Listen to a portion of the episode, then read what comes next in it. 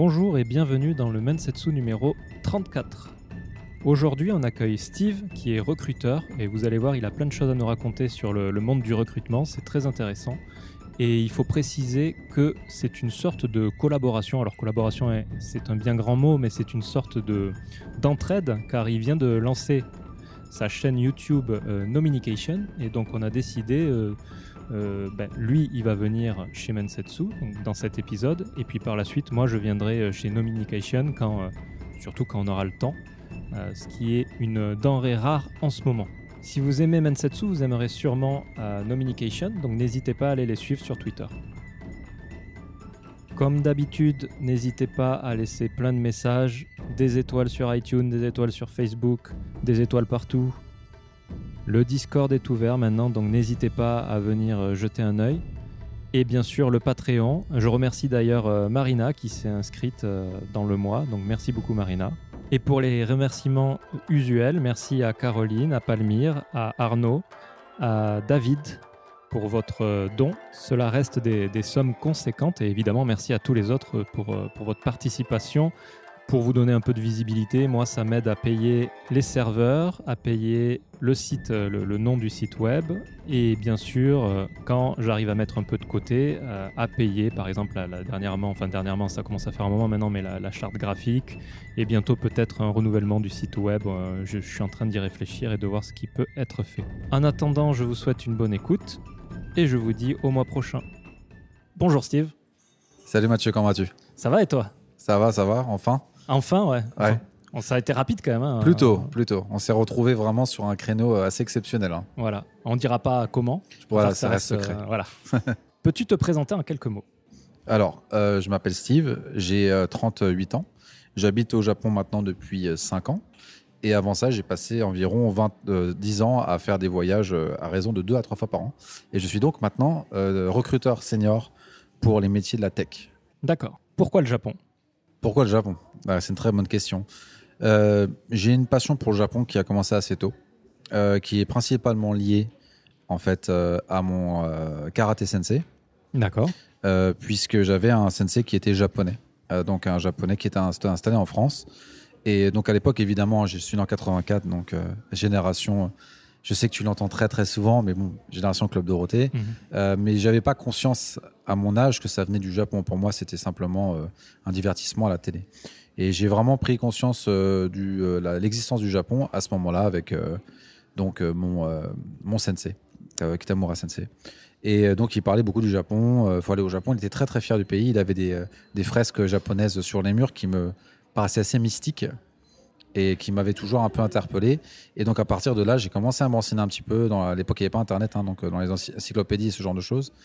Et euh, j'ai vraiment développé un, un intérêt très fort sur le Japon jusqu'à euh, mes années lycée, où là j'ai vraiment euh, commencé à découvrir les mangas autres que la bagarre, D'accord. puisque j'ai découvert Video Girl Eye, en fait, Ah. qui est un des mangas, je pense, qui était une révélation dans ma vie de, de consommateur de manga. Qu'est-ce que qu'est-ce que t'as aimé dans Bah, en fait, moi je pensais à l'époque, hein, j'avais 11 ans de mémoire, Ouais. et je pensais que les mangas c'était uniquement du sexe et de la violence. D'accord. et des combats et, et voilà.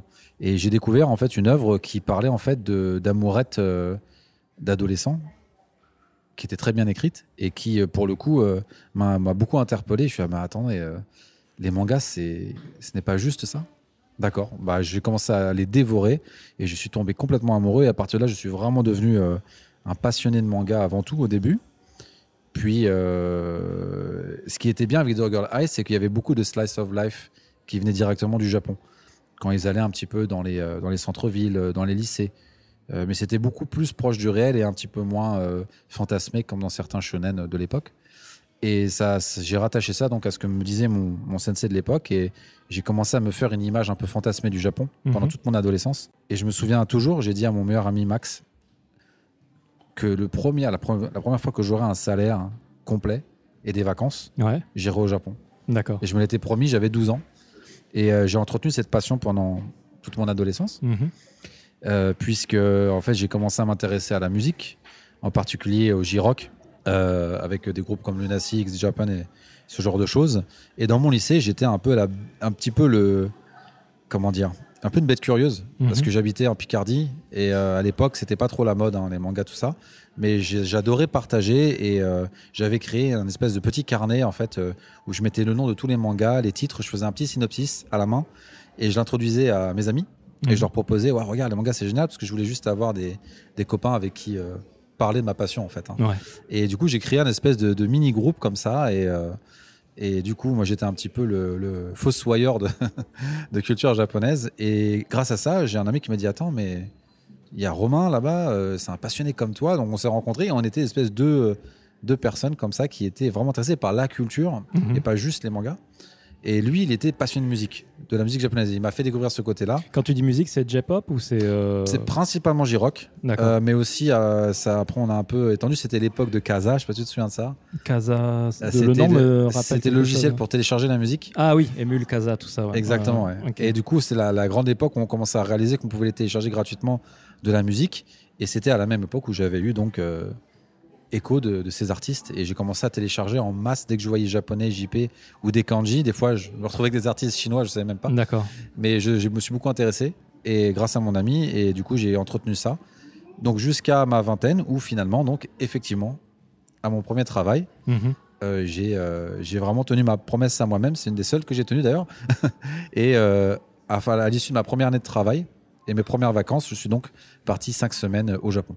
D'accord. Avant de, de parler de ton premier départ euh, au Japon, Oui. à la vingtaine, hein, c'est ce que tu as dit. Euh, c'est ça, ouais, tout à Ouais. fait. Euh, Il y a quand même une question qui m'interloque, c'est euh, c'est le karaté qui t'a amené au Japon. Enfin, le combat, l'art du combat, de, Oui, de oui. ce que j'ai compris. Hmm. Euh, On peut dire ça, ouais. entre autres. C'est ce, qui- c'est ce qui a déclenché. euh, oui, tout à fait. C'est le premier déclencheur, tout à fait. Qu'est-ce que tu expliquerais que ce déclencheur, qui est, euh, qui est le combat au final, Mhm. amené sur une culture japonaise et pas sur une culture américaine ou euh, un autre art de combat, même si tu faisais du karaté à ce moment-là Oui. et que c'est japonais? Bah, je pense qu'en fait, c'était pr- en très, très, très grande partie lié à mon sensei. Tout venait de mon sensei, plus que la pratique en elle-même. C'était vraiment mon, mon sensei qui était un, un japonais, qui parlait japonais, il nous apprenait quelques mots. Et c'était quelqu'un de particulier, un peu âgé, qui, qui aimait vraiment en fait vanter les mérites de son pays. Pour lui, j'avais l'impression que s'expatrier, c'était un petit peu une opportunité de partager sa culture et d'intéresser les gens et les jeunes à son pays. Voilà, je pense que il, ça a marché avec moi. Ouais. Euh, plus que, ouais, je pense que Kitamura Sensei, c'est vraiment la personne euh, qui était mon premier contact, euh, on va dire, réel, si je puis dire. Et t'as gardé contact avec lui? Euh, malheureusement, il n'est plus de- des nôtres. D'accord. euh, on a, j'ai pu le revoir quand j'avais 26 ans. Et tu parlais japonais à ce moment-là Un petit peu, ouais. Ouais. Donc il était très content. D'accord. il était c'était intéressé, mais il se souvenait à moitié de moi en vérité. hein. Et quand je dis oui, j'étais là à l'époque, dans l'Oise, euh, quand j'avais, j'avais, c'était, j'avais 8 ans. hein, C'était, c'était plus de 10 ans après. hein, donc, Et tu as réussi, alors tu, tu parlais du, du téléchargement pour les musiques, etc., mais Oui. être dans l'Oise Ouais. euh, et être fan de culture japonaise à l'époque, hmm. c'était un peu compliqué quand même. Oui, bah c'était. Ouais, moi j'étais un peu. euh, j'étais un alien. hein. C'est tous mes amis, euh, ils écoutaient du rap, euh, ils écoutaient du rock. Il y avait la, la fameuse guerre du, Ouais. des, des fans de rock et des fans de rap hein, dans la cour de récré. Et moi j'étais euh, dans un coin à écouter euh, Gizapan, quoi. D'accord. Euh, mais ouais, j'étais très content. En fait, moi j'aimais beaucoup être quelqu'un d'unique quand j'étais jeune. Mhm. J'aimais beaucoup en fait me différencier, ne pas être dans la masse. Ouais. J'avais une espèce de fixation sur ça. Je voulais toujours être la personne différente. C'est quelque chose qui me plaisait. Donc euh, quand j'ai découvert la chose qui vraiment me rendait spécial, bah, je m'y suis engouffré quoi. D'accord. Tes études, tu les as orientées en fonction de, de, de- de cette volonté d'aller au Japon Ah, Ou- c'est une très bonne question. Alors en réalité non, Euh, puisque pour mes parents ce n'était jamais qu'une passion. hein. Donc Mhm. euh, j'ai pas vraiment eu de soutien à ce niveau-là. Euh, je pense en particulier à certains contacts que j'avais eu à l'époque qui faisaient des lycées, des échanges au, au Japon, Ouais. euh, qui, qui étudiaient le Japon en plus de leurs cours. mais moi, pour trouver des cours de japonais là où j'habitais, fallait que ma mère m'emmène en voiture. Mhm. etc. Donc c'était un effort supplémentaire. Et mes parents, ils voyaient pas vraiment l'intérêt. Eux, ce qui les intéressait plus, c'était que euh, je sois euh, plutôt euh, studieux Ouais. et que je fasse des études qui me mènent quelque part. Et le faire par le, le CNED re- Non, non, même pas. Ma- Même pas. C'est vrai que ça aurait pu être une opportunité, mais Ouais. mes parents étaient des gens assez simples, qui n'avaient pas spécialement beaucoup de, de curiosité, je dirais. Euh, au niveau des différents établissements et possibilités que j'avais. Eux, ils voulaient que j'ai un bac euh, si possible S, euh, et m'orienter là-dessus. Bon, j'ai fait un bac STL, puisqu'en fait, je- à la base, c'est très intéressant, mais je voulais devenir journaliste. Quand j'étais plus jeune, j'adorais écrire. Je, je citais un peu plus tôt que j'écrivais Mhm. donc les synopsis de mes mangas à mes amis et je commençais à faire un classeur carrément quoi et mes gens ils venaient chez moi je donnais mon classeur ils avaient une énorme collection de mangas et euh, ils choisissaient dedans. Et donc je lui avais dit bah ça serait cool que je sois je peux commencer à écrire pour d'autres euh, et peut-être euh, ça peut m'aider à aller au Japon quoi. J'avais ça en tête un petit peu. Et, et ma mère elle a tout de suite fait le rapprochement. Et elle s'est dit non là il part sur une nébuleuse. Et elle m'a dit t'as pas autre chose qui te plaît? Et, et à l'époque j'étais très intéressé par la biologie. Mhm. comme j'étais très curieux, je voulais vraiment savoir ce qui se passait dans le corps humain. Et euh, moi, je considérais que c'était très bizarre de vivre sans savoir pourquoi j'éternuais. Ouais. Et du coup, euh, bah, ma mère m'a dit euh, bah, Tu devrais faire ça. C'est bien, c'est bien la recherche. Et pour elle, c'était plus, on va dire, plus réaliste. D'accord. Voilà, donc je suis parti sur ça. Et j'ai fait des études de bac sciences techniques laboratoire, option biochimie, génie biologique. Et j'ai fait ça donc à, au lycée de Nogent-sur-Oise, qui était spécialisé Mhm. dans ça. Et c'est là, du coup, que j'ai rencontré euh, mes amis. C'est un peu une chance, hein, parce que le, ce lycée-là était un des plus grands lycées de Picardie. Mhm. Euh, et je pense que ça a augmenté mes chances de rencontrer des gens avec des passions similaires. Si j'étais resté dans mon petit patelin, euh, il y a de fortes à parier que j'aurais été un petit peu isolé. D'accord. Hmm. Ok. Et tout- toutes ces personnes avec euh, la même passion que toi, ils sont venus au Japon depuis, tu sais? La majorité, oui. oui. Et au moins une fois pour un voyage. Ok. Je suis, je suis une des personnes qui est restée pour y vivre, mais je, je dirais que oui. Ils ont Ouais. tous plus ou moins réussi de venir. On, on a gardé ce petit contact et euh, je suis un petit peu voilà, celui qui, qui allait jusqu'au bout de ce qu'on s'était dit à l'époque Mhm. dans la- à leurs yeux. Et, euh, et quand ils viennent pour voyager, je suis très content de les recevoir et, et de les emmener dans des petits bars cachés. D'accord. Ce premier voyage, Oui. Tu es venu faire quoi? Tu es venu comment? Tu... C'est, j'ai rien que d'y penser, j'ai des, euh, j'ai des, euh, des petits frissons. C'était vraiment exceptionnel, euh, mais en même temps, c'était aussi très difficile. Ouais. J'ai une anecdote euh, par rapport à mon premier voyage. Mhm. Franchement, je dirais qu'elle est, sim- elle commence très mal, mais elle finit très bien. D'accord. Alors, en fait, à l'époque, j'avais des problèmes de crise d'angoisse quand j'étais très jeune, qui étaient assez sérieux. Euh, et euh, ça pouvait m'emmener à perdre 10 kilos. euh, je mangeais absolument rien. Ça se traduisait par des crises de vomissement. Bon, vais pas rentrer dans les détails, excusez-moi. Mais bon, bref, j'étais voilà, c'était quelque chose qui me qui me hantait et qui était très difficile à vivre. Et ça pouvait survenir n'importe quand. Et il se trouve que quand je suis venu au Japon, j'étais j'avais rencontré une japonaise à Paris qui Mhm. était devenue ma petite copine et qui donc m'attendait là-bas pour mon premier voyage au Japon. Et j'avais euh, voyagé donc pour la première fois de ma vie. euh, j'avais 20, euh, 21 ans, je pense, si Ouais. je me souviens bien. Et donc euh, j'avais été euh, tout seul en Mhm. long courrier. Mhm. Et c'était la première fois. Donc euh, j'avais beaucoup, fois, beaucoup de euh, premières fois. Pas que le Japon. Première Pas que fois, le Japon, première fois, première voyage. fois, long, courrier, première fois voyager tout seul. D'accord. Euh, donc il y avait beaucoup de premières fois et euh, le, le garçon que j'étais à l'époque n'avait pas les épaules suffisamment solides pour euh, gérer en fait toutes mes émotions qui sont donc traduites en, en- en crise d'angoisse. Mhm. Euh, très peu de temps avant que j'atterrisse, hein, j'atterrissais à Osaka. D'accord. Euh, et en fait, c'était affreux parce que j'étais bloqué dans l'avion quoi et il y avait personne pour m'aider. Je ne pouvais pas aller aux toilettes pour me soulager de ma nausée Mhm. puisque c'était fermé. Et un avion, ça met à peu près 30 minutes à, à atterrir. hein. Donc, euh, j'étais, euh, donc je me, je me suis dit, bon, allez, je fais mon maximum. Je sais pour le Japon. Pourquoi est-ce que je suis comme ça? Je comprenais pas, mais je fais de mon mieux. Donc, à l'atterrissage, j'ai finalement pu respirer un peu, mais j'étais très très mal et j'étais en crise d'angoisse. quoi. Ok. Et, euh, et j'étais livide. Et du coup, je suis arrivé. Et donc, il y a ma copine qui m'attendait toute contente de me recevoir dans son pays d'accueil. Et elle me voit arriver, parce qu'en plus, on s'était pas vu depuis euh, quelques semaines. Ouais. Et j'avais déjà été stressé par le départ, donc je mangeais pas beaucoup. Vous, vous parliez, juste je te coupe, mais vous parliez en Oui. quoi? En français? En français. Elle parlait français Elle a parlé français, elle était en France depuis quelques temps, venue étudier le français. Ok.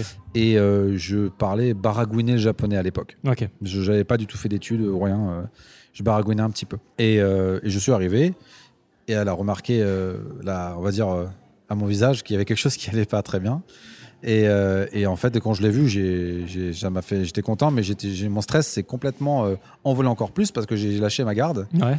Et, et là, euh, j'avais des vertiges, etc. Et, et bah, du coup, la, première chose que j'ai vue au Japon, c'était l'hôpital. D'accord. Donc, elle m'a emmené à une cli- la clinique de, l'e- de- de l'aéroport. Ouais.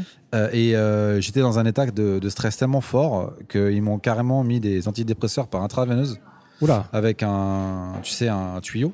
Ouais. Euh, et dès que c'est rentré, après j'étais allongé. Et là, un ça s'est bien fini puisqu'en fait, donc euh, ma femme attendait à l'extérieur et il y avait une infirmière qui était une dame d'un certain âge Mhm. qui était d'une douceur incroyable. Euh, me toute ma vie. Et euh, elle était euh, à me. je pense qu'elle avait des enfants puisqu'en fait, elle, a, elle mettait sa main en fait sur mon torse, qui est rare hein, en plus au Japon. De, Mhm. le contact tactile est rare hein, au Japon.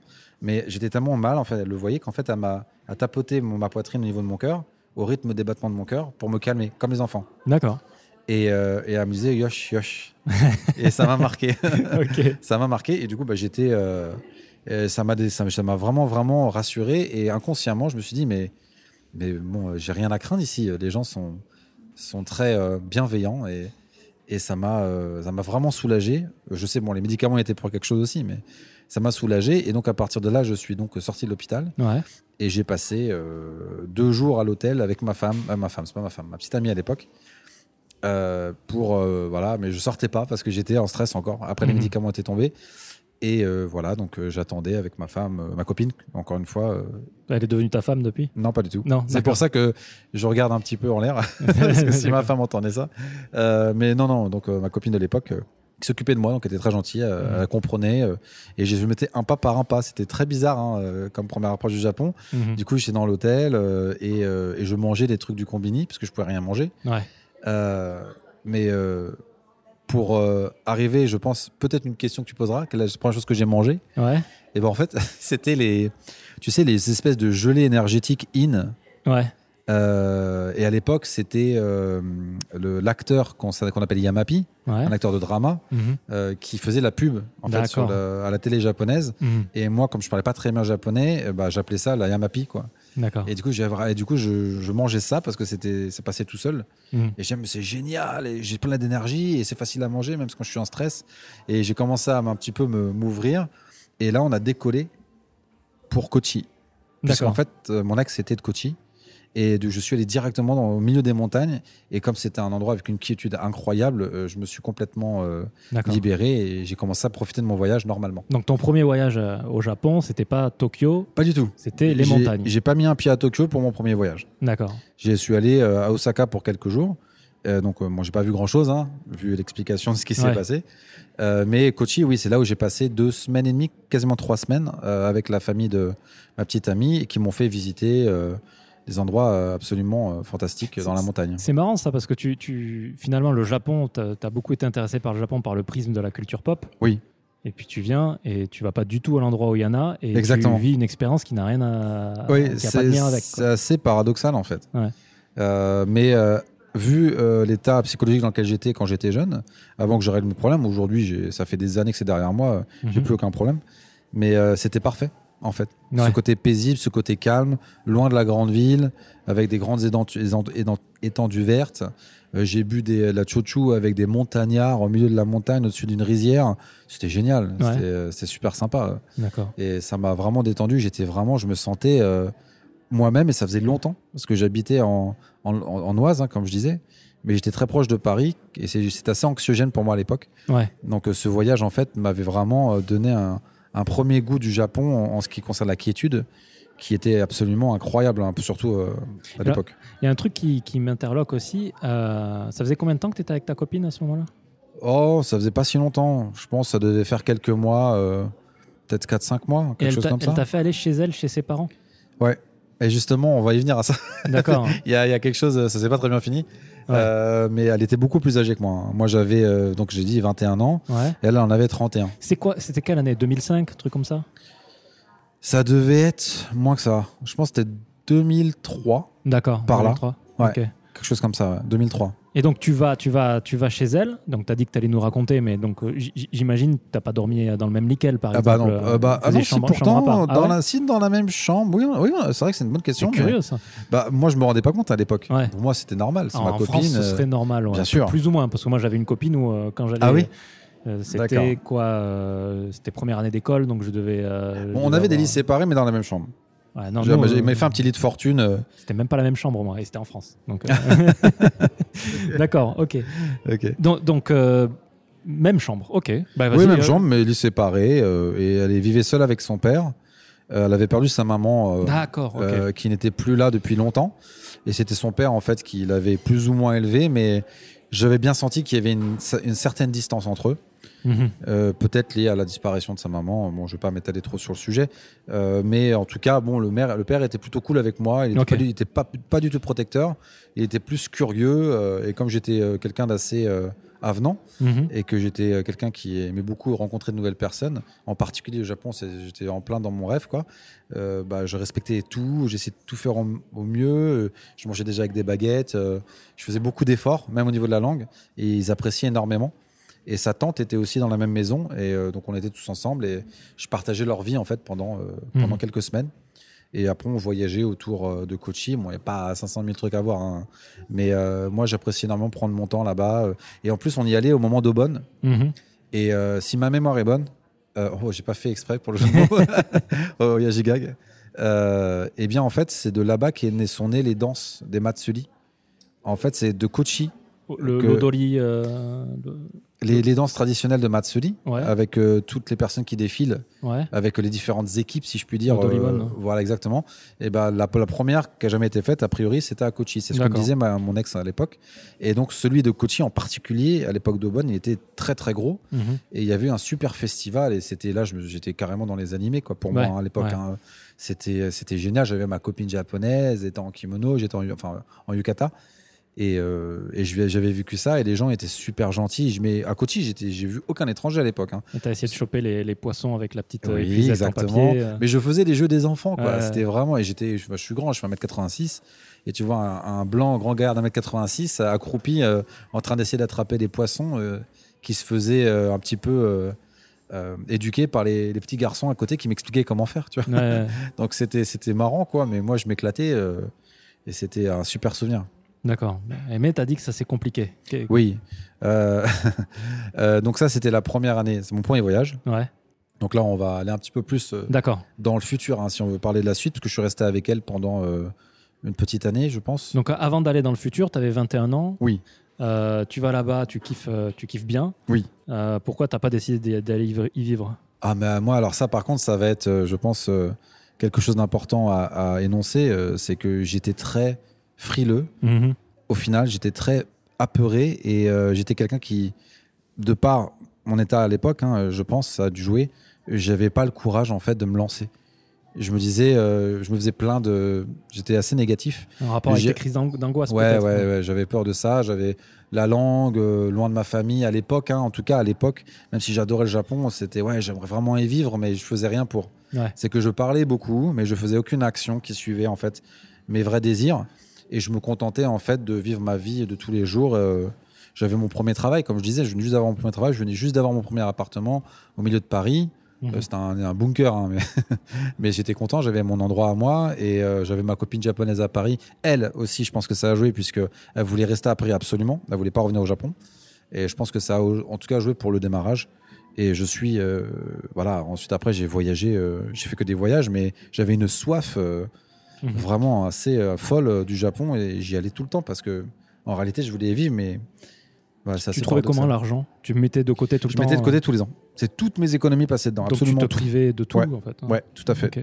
Donc euh, j'avais un salaire qui était correct pour un démarrage de, de, de jeune, 22 ans. Mhm. Euh, mais j'étais donc j'étais commercial hein, pour une boîte de biotech Mhm. et je, je mettais de l'argent de côté dès que j'avais des bonus, je les mettais de côté. Et euh, moi, mon but c'était d'avoir 4000 euros pour un mois à l'époque. Et euh, tes collègues ou ton entourage, ils, voyaient, ils, ils trouvaient que c'était bizarre cette, cette euh, passion. En, en fait, ils trouvaient que c'était un peu débordant, Ouais. mais ils, j'étais ils m'appelaient le japonais quoi. D'accord. Et ils savaient que je partais au Japon tous les ans. Ils me disaient, mais tu veux pas avoir d'autres pays? Tu veux pas découvrir un peu d'autres cultures, euh, élargir tes horizons? T'es t'es un peu trop focus. Et, et moi, je leur répondais toujours. J'ai fait, oui, mais j'ai vu que la préfecture de, de Shikoku. Il me reste tellement de préfectures à voir, tellement de choses à voir. Et je, et je peux pas faire ça en un voyage. Je dis, je vais pas visiter euh, tout le Kansai euh, Ouais. en une semaine.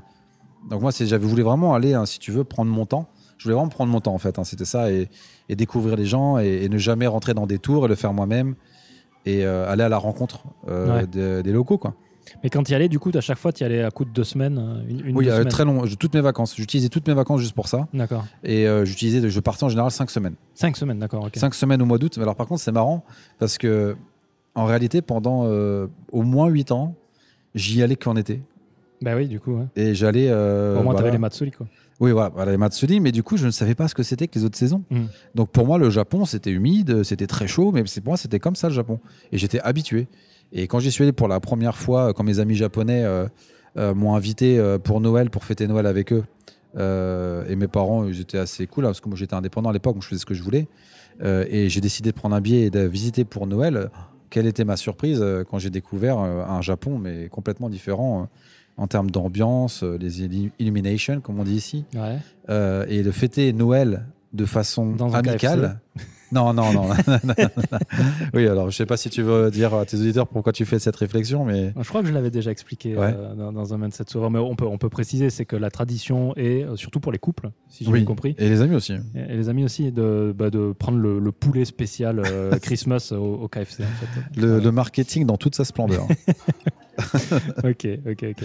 voilà. Et donc du coup, voilà, c'était euh, c'était un petit peu ça euh, qui m'habitait, mais c'était que des voyages, des voyages et des voyages et des voyages euh, constamment, jusqu'au jour où voilà. euh, Alors, qu'est-ce qui s'est passé avec ce papa-là Enfin, Comment? je- je- je- Quand tu dis que ça s'est mal passé, j'imagine que c'est avec le Ah papa. moi, tu mais- veux avoir le fin mot de l'histoire, Ah, bah d'accord ouais, ouais, ouais, non, oui, ça- oui, bah écoute, euh, en fait, ce qui s'est passé, c'est que j'étais tombé sur une gaijin hunter, D'accord. gaijin hanta, comme on dit, Ouais. euh, qui en fait voulait absolument se marier.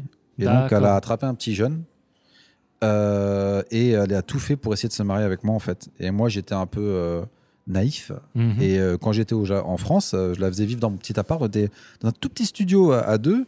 Et elle me disait, oui, mais regarde, je peux travailler qu'à mi-temps euh, parce que j'ai qu'un visa étudiant. Euh, Si j'avais un visa euh, de séjour, je pourrais travailler un plein temps pour avoir un appart plus grand. Et moi, je dis, oui, c'est vrai, elle a raison. Et du coup, j'allais me marier pour, pour les mauvaises raisons, en fait. Mhm. Et j'étais, parti pour euh, euh, bah, me marier avec elle juste pour le visa. Quoi. Comment, comment tu es sûr de, de cette découverte-là, finalement? Qu'elle était comme ça ah bah, C'était Ouais. les réactions qu'il y a eu après, une fois que je l'ai quitté. Euh, puisque, en fait, euh, au moment du visa, euh, pardon, au moment du mariage, Mhm. on était censé aller à la mairie japonaise pour le faire pendant un de mes, une de mes vacances, qui était la, les secondes vacances. D'accord. Mais ces secondes vacances-là, cette fois-ci, j'étais un peu plus. euh, je m'étais occupé de moi, j'étais allé voir un psychologue et tout pour mes prises d'angoisse. Je m'étais traité et c'était allé beaucoup mieux. Et du coup, bah, j'étais beaucoup plus normal. Quoi. Donc, euh, Mhm. bien sûr que je voulais aller à Tokyo, etc. Elle, elle voulait, elle voulait absolument m'enfermer à Kochi. Quoi. Et j'ai dit non, non, non, moi, je veux visiter Tokyo avec mes amis. J'avais un de mes meilleurs amis qui s'appelle Sam, dont je reparlerai après, parce qu'il a une place très importante dans mon, ma réussite au Japon, euh, où on allait ensemble à Tokyo. Et lui, en fait, il y vivait en working holiday depuis un an et il m'a invité dans sa guest house et on partageait sa chambre pour payer pas cher. Et on a passé deux semaines à, à faire les 400 coups ensemble. Mhm. Et c'est là que j'ai réalisé que j'étais beaucoup trop jeune pour me marier, que j'allais prendre un risque énorme, euh, que euh, je me mariais pas pour les bonnes raisons. Mais elle, elle m'attendait pour se marier euh, dans sa région, quoi. Mais on devait juste aller à la mairie à la base. Juste faire la mairie. Elle me dit oui, c'est juste pour les papiers, t'inquiète. Et au pire, on divorce. C'était vraiment très bizarre. Euh, mais moi, j'étais jeune, je me rendais pas compte en fait de l'impact que ça pouvait avoir sur ma vie. Euh, et c'est mon ami en fait qui m'a pris par le col. Et je me souviendrai toujours, on était à Odaiba. Mhm. On était parti à Joy Police, qui est un, Ouais. qui est un, le parc d'attraction de Sega euh, qui est très sympa. Et lui, il avait amené sa copine de l'époque, qui avait ramené une copine à lui. Et j'avais eu un petit, euh, un petit coup de cœur pour cette fille-là. C'était super mignonne, etc. Et mon ami, voyant ça, il me dit Attends, mais tu vas te marier, mais qu'est-ce que tu fais, quoi? Et il m'avait emmené sur un balcon. euh, je me souviens, il, m'a- il a laissé les filles de côté, il m'a poussé. Et il m'a dit Écoute, je, c'est pas grave si je deviens plus ton ami après ça, mais je peux pas laisser passer ça. Tu fais une énorme erreur, etc. etc. Et, Donc l'erreur, c'était de te marier. oui, il m'a dit, mais il le voyait très bien. Il n'était pas prêt de te marier. Elle veut se marier juste pour le papier. Tous les amis le savaient, personne ne te le disait, personne n'osait te le dire. Et, et on était, on- je voyais la baie de Tokyo. Et il me disait, on voyait la baie de la baie de Tokyo derrière. Et il me disait ça. euh, et, euh, et je me suis, j'ai commencé à fondre en larmes. Et je fais, t'as raison, je fais n'importe quoi. Et j'ai eu une espèce de une réalisation à ce moment-là. Mhm. Je sais pas si on dit en français d'ailleurs. Oui, c'est ça. hein. Et, euh, et puis donc j'ai décidé de, de la quitter. Et donc euh, je lui ai dit, écoute j'ai quelque chose à te dire, euh, mais je peux pas te le dire au téléphone, je peux te le dire en face. Et, euh, et donc on s'est retrouvé à mi-chemin. Donc euh, elle était à Kochi, moi j'étais à Tokyo, donc on s'est retrouvé, c'est très bizarre, hein. on s'est retrouvé à Kobe. D'accord. On a décidé de, parce que c'était au milieu, on a pris un hôtel. Et on, on est, en- elle à la base, elle était, elle, était de, Ko- elle a été de Kochi, mais elle avait passé beaucoup de temps à Kobe. euh, Mhm. pour ses études. Et euh, du coup, elle m'a emmené dans un grand parc euh, à l'époque. Et on s'est retrouvé dans une nuit d'été comme ça. Et, et elle me dit, mais qu'est-ce qu'il y a et tout. Et puis moi, je suis arrivé et j'avais tellement, j'avais tellement plein à dire que j'ai simplement été très sec et très clair en lui disant, écoute, je veux pas me marier, simplement. On peut rester petite amie, mais euh, je veux pas me marier, c'est c'est trop tôt, c'est pas pour moi. Mhm. Et elle a commencé à devenir hystérique. D'accord. en me disant que tout était préparé, qu'il y avait une cérémonie d'où je n'étais même pas au courant. Mhm. Donc euh, voilà, là c'est un bon exemple de Gaijin Hanta quoi, qui vraiment voulait me mettre le grappin et faire rendre les choses officielles. Et moi j'étais même pas au courant. Pour moi on allait juste à la mairie et puis elle a commencé à m'en- m'envoyer des emails juste avant. euh, c'est quoi tes c'est quoi tes tailles de chaussures, c'est quoi tes tailles, tu vois. Donc euh, Ouais. et, et donc j'ai réalisé ça au moment où je me sentais très mal de ça. Je me suis rendu compte qu'en fait je me faisais un petit peu manipuler. Euh, et donc j'avais aucun regret en fait à le dire de façon assez directe après. Et puis au final je voulais même plus être avec elle. Donc D'accord. on s'est laissé comme ça. Et encore une autre anecdote marrante. Je sais absolument pas pourquoi, mais au moment où je lui ai dit euh, ce qui se passait et que la bombe a été jetée sur elle, il y a un sanglier dans le parc, mais c'est véridique. Hein. Il y a un sanglier qui est sorti de nulle part. On est au milieu de la ville, hein, c'est un parc au milieu de la ville. Il y a un énorme sanglier qui est passé et il nous a regardé. On l'a regardé et il est reparti. Et après, on, on était. euh, c'était très bizarre. D'accord. Mais voilà, c'était Kobe. Je sais pas si c'est normal qu'il y ait des sangliers qui traînent. mais bref, et donc à partir de là, euh, je dirais que c'est. Je raconte cette histoire parce que c'est assez intéressant, je pense, pour les gens de faire attention quand même à, à ce type de profil. Alors ouais, tu, tu parlais de Gaijin Hunter. Oui. Euh, c'est fréquent ça C'est.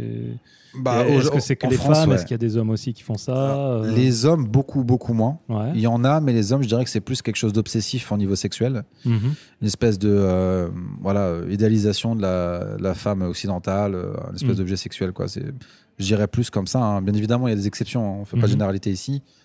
Euh, mais euh, pour les Gaijin Hanta, donc euh, c'est des japonaises en général, hein, la plupart du temps, qui vont pour X ou Y raison avoir du mal en fait avec les japonais, soit parce qu'elles sont un petit peu trop fortes en termes de caractère, ou elles sont un peu plus âgées. Parce que malheureusement au Japon, moi de mon expérience, j'ai pu le voir, hein, quand les filles elles ont plus de 30 ans, c'est toujours assez difficile pour elles de trouver des, des maris comparés à des jeunes de 25 ans ou quoi. Mais il y a une pression sociale pour les forte. femmes. À partir de 30 ans, tu es considéré comme étant euh, plus apte. euh, Ouais, ils, ils parlent même de date de péremption. hein. c'est ce qu'ils disent. ouais. les Japonais. Ça, c'est très choquant. hein. Mm. Euh, mais bon, euh, souvent, les Gaijin c'est des personnes qui se sentent pas de rentrer complètement dans la culture ou des personnes qui, des filles qui sont allées euh, à l'étranger et qui sont ensuite revenues euh, au Japon et qui veulent, euh, qui se rendent compte qu'en fait la culture est trop fermée pour eux et ils veulent vraiment euh, partir sur euh, une personne, une partenaire de vie qui pourra leur permettre d'être elle-même et qui leur demandera pas de rester à la maison, de pas de d'arrêter de travailler, qui Mhm. c'est leur image. hein. Ou d'autres, tout simplement, qui pensent que c'est plus facile de séduire les gaijins et de les marier pour avoir de beaux enfants. Parce qu'il y a une espèce de légende urbaine, en fait, ici. Euh, je pense que toi, étant papa, tu as dû en entendre parler, mais quand tu dis à des Japonais, euh, ah bah je vais avoir un enfant euh, Mhm. avec une femme japonaise, ah D'accord. ils vont- vraiment, ils pensent que les enfants, si c'est des hafus, ils seront beaux. Qu'il n'y a aucun cas où, les enfants ne sont pas euh, très beaux, vraiment. Ok. Bah, Donc, moi, euh, moi, aucune chance. hein, Ma femme est française, donc. euh, Ah oui, pardon, tant pour moi. autant pour moi, autant pour moi. aucune chance. Bah, il elle est très belle aussi, ma fille. Ah bah j'imagine bien, Mais, j'en doute pas. mais peut-être pas pour les mêmes raisons, du coup. ouais, exactement. Bon, bah, en tout cas, moi, j'ai. C'est marrant parce que, par exemple, je, je suis devenu papa pour la deuxième fois il y a deux jours. Mhm. Donc là, on fait un petit peu, un- on Félicitations. fait un petit peu, merci. On fait un petit peu un flash forward, on vient en arrière après. Ouais. Mais euh, j'avais ce, ce sentiment quand elle était enceinte. Tout le monde me disait, ah, elle va être trop belle, elle est trop belle. Mais ça met un peu la pression. euh, C'est un peu bizarre, quoi. euh. Et pour, pourrait très bien avoir mon énorme nez et la taille de ma femme, elle ressemble à Gollum. Enfin, c'est, qu'est-ce qu'on en sait en fait hein, c'est, c'est, euh, Mais bon, bref, toujours est-il que euh, les Gaijin Hunter, pour reprendre le sujet, ont toutes leurs raisons, mais je pense, de mon expérience, que c'est principalement parce qu'elles se sentent moins à l'aise à trouver quelqu'un au Japon ou un deux japonais et qu'elles partent sur euh, un autre marché de l'amour, si je puis dire, Ouais. euh, tu- vers les Gaijin. Dis-moi si je me trompe, mais j'ai l'impression quand même qu'il y a beaucoup de gaijin hommes qui viennent pour trouver un visa aussi, dans, dans l'autre sens. Donc du coup, ils, chacun- France Non, non, de, de Ah, pardon, tant pour moi. Ah oui, d'accord, oui. oui. français ou euh, étrangers. Ah oui, oui, ah bah, bah oui, mais- viennent pour trouver un visa. Du mais coup, il dev- devrait y avoir euh, une Ah, réponse. Ah, non, mais, euh, non, mais justement, bah, écoute, on va y aller. Hein. je vais pas aller sur le sujet, mais il y a effectivement, il y a euh, très souvent ce qui va se passer. J'ai remarqué, en fait, j'ai beaucoup, j'ai passé énormément de temps pour étancher ma soif de Japon, n'étant pas ici en, en, en train d'y vivre. Au Japon, j'ai passé énormément de temps dans les associations. mhm. Euh, donc les associations parisiennes, notamment la UI, dont je salue euh, Christophe, le président, qui est un ami aujourd'hui. Euh, super association, on faisait énormément de rencontres, euh, partage linguis- linguistique, mais Mhm. en réalité, l'échange linguistique n'était que la- vraiment une excuse. Et 90% des garçons qui venaient, ils voulaient avoir une copine japonaise ou trouver une fille japonaise, se marier et partir vivre l'aventure là-bas parce qu'ils adoraient le Japon. euh, D'accord. qui sublimait quoi. Et je l'ai vu plus d'une fois. Et la majorité du temps, euh, bon, je veux pas euh, jeter la pierre ou quoi, hein, mais souvent c'était des garçons qui avaient l'air quand même un peu moins populaires en France. Mhm. Des gens, euh, que tu voyais qu'ils étaient pas très confiants, qu'ils n'avaient pas beaucoup confiance en eux, mais bizarrement, quand ils parlaient à des japonaises, ils, ils pouvaient se donner. euh, L'impression que j'avais, c'est qu'ils se donnaient un peu un autre rôle, une autre identité, un peu de mec cool, de mec. euh, bah, tant mieux pour eux, hein, euh, tout le monde y trouvait son compte. Et, et souvent, bah, les japonaises qui venaient en France apprendre le français, elles étaient pas toutes, hein, mais très souvent plus âgées. Mhm. Et euh, il n'y avait pas beaucoup de Gaijin Hunter. Enfin, c'est limite des French Hunter à ce niveau-là. Et euh, du coup, bah, tout le monde s'y retrouvait. Donc il y avait des garçons qui étaient un peu moins populaires en France, mais qui adoraient le Japon, qui auraient rêvé d'avoir une copine japonaise, euh, qui avait de- plusieurs filles, qui, elles, de leur côté. Et du coup, il y a eu plein de couples qui se sont fait comme ça. Et ils sont très heureux, c'est très bien. Ok, d'accord. Ok, ok. Après tous ces voyages, à un moment donné, tu t'es décidé à, à rester. Oui, c'est vrai. Il y, a eu, euh, il y a eu un déclic. Et ce déclic, bah, c'était la crise de la trentaine, en fait.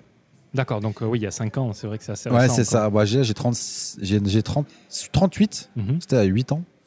Euh, mais en fait, il y a eu un- une petite étape donc, que je vais juste citer très rapidement. En fait, je suis parti, euh, j'étais avec une autre japonaise. Mhm. Après, cette fille, euh, bon, j'ai connu, euh, comme tous les jeunes de mon âge, hein, j'étais un peu, euh, un peu volage. Et puis, au bout d'un moment, j'ai rencontré quelqu'un Mhm. qui était aussi japonaise et qui était aussi en France et qui voulait aussi rester en France. Mais cette fois, c'était très différent. Il y avait une vraie, il y avait une vraie chemistry. Il y avait vraiment quelque chose. Elle était, elle avait 27 ans, j'en avais 30. euh, enfin, tout collait, quoi. C'était bien. Mhm. Et, euh, et puis, euh, bah, cette fille-là, elle était, euh, c'était quelqu'un de très connu, enfin de connu, qui travaillait avec des gens très connus dans la haute couture française. D'accord. Quand tu dis haute couture, c'est quoi la haute couture, tu sais, bon, tu as le prêt-à-porter de luxe, qui sont les grandes marques, Givenchy, Mhm. ce genre de, de marques. J'en ai pas d'autres en tête là pour le coup, là d'un seul coup, mais et c'est des pièces en fait qui ne sont pas uniques. La haute couture, ça va être des pièces, ça va être les robes pour les actrices, les robes pour les princesses. Euh, ça va être des pièces uniques commandées par par un designer ou alors un designer qui a créé une pièce unique et qui va la proposer en vente, mais il y en aura qu'une seule. Et elle travaillait dans ce milieu-là, alors. Ouais, elle était, euh, elle était très incroyable cette fille. Elle était euh, au niveau de sa carrière, c'était très très impressionnant. Et elle était chef d'atelier euh, d'un d'un de ses hauts couturiers en France. Et du coup, moi, je l'ai rencontré dans une, à la Fashion Week. Donc, j'avais une amie qui était là-bas qui m'avait fait venir et je l'avais vu. Et comme je baragouinais le japonais, bah, du coup, je l'ai accosté comme ça et, et on est sortis ensemble. Et de fil en aiguille, voilà, on s'est fiancé carrément. Carrément, d'accord. On s'est fiancé, ouais. Il n'y a aucune valeur euh, juridique aux fiançailles euh, au non, Japon. pas du tout. On s'est simplement fiancé. euh, tout allait bien. Pour moi, c'était la femme de ma vie à l'époque. hein. Et, euh, et puis, dans un seul coup, elle reçoit une opportunité incroyable de travailler au Qatar. Et t'as pas voulu aller au Qatar? Je suis allé au Qatar. T'es allé au Qatar Et ouais, c'est pour ça que T'allais faire du quad dans les dunes. non, j'ai pas fait de quad dans les dunes, j'ai fait de la nage dans les dunes. D'accord. C'était tellement pauvre là-bas. Mais euh, non, non, non. euh, en fait, ce qui s'est passé, euh, c'est que elle a voulu suivre son rêve Ouais. et j'ai très vite compris qu'on se mettait pas entre une personne et son rêve Ouais. et que si je voulais la garder, il fallait que je la suive. Donc t'es allé au Qatar avec Ouais. elle. Et j'ai j'ai choisi le Qatar à la place de choisir le Japon. Donc je suis allé au Qatar pour elle Combien de temps? Un an. Un an? Juste un an. À la base, c'était censé être temporaire. Mhm. C'était censé être temporaire, et mais ça s'est vite euh, dégradé, très très très vite dégradé, Pourquoi? Puisqu'une fois qu'on est arrivé là-bas, euh, en fait, elle a montré un visage très différent. Elle était, euh, elle avait un salaire extrêmement élevé puisqu'elle travaillait pour la famille royale du Qatar. Mhm. Et donc moi, je l'ai suivi là-bas, et donc moi, j'ai trouvé le travail que je pouvais parce que moi, en étant suiveur, le travail que j'ai trouvé, bah, j'ai trouvé ce que j'ai pu trouver, et je travaillais pour, euh, je faisais le même métier, mais pour un distributeur de mon ancienne boîte. D'accord. J'ai eu beaucoup de chance, j'ai trouvé quelque chose. Mais je travaillais dans une société indienne toute petite, avec des conditions de travail déplorables. Il m'avait pris mon passeport, enfin c'était... euh, Ah, t'es passé ah par ouais, là, ouais, d'accord. ouais, je suis passé par là, c'était...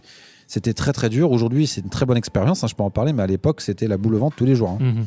Et euh, si j'avais pas réglé mes problèmes d'angoisse, d'ailleurs, euh, je pense que je serais mort là-bas. Ouais, ouais, euh, c'est vrai qu'avec ça, euh, ça aurait été compliqué. Mais bon, bref, du coup, on vivait la vie là-bas, et puis elle est rentrée vraiment dans ce monde de la mode, de la fashion. Elle avait un poste important pour une boîte importante, a gagné beaucoup d'argent, et elle était, c'était quelqu'un qui adorait boire, etc. Donc bon, j'ai très vite réalisé que non, mais non, mais c'est pas possible. C'est qui? C'est pas la personne que j'ai fiancée.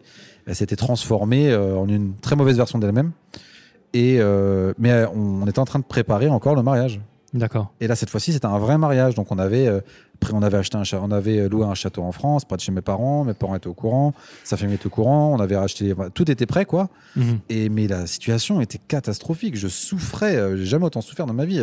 Elle me carrément, c'était devenu un bully, comme on dit en anglais.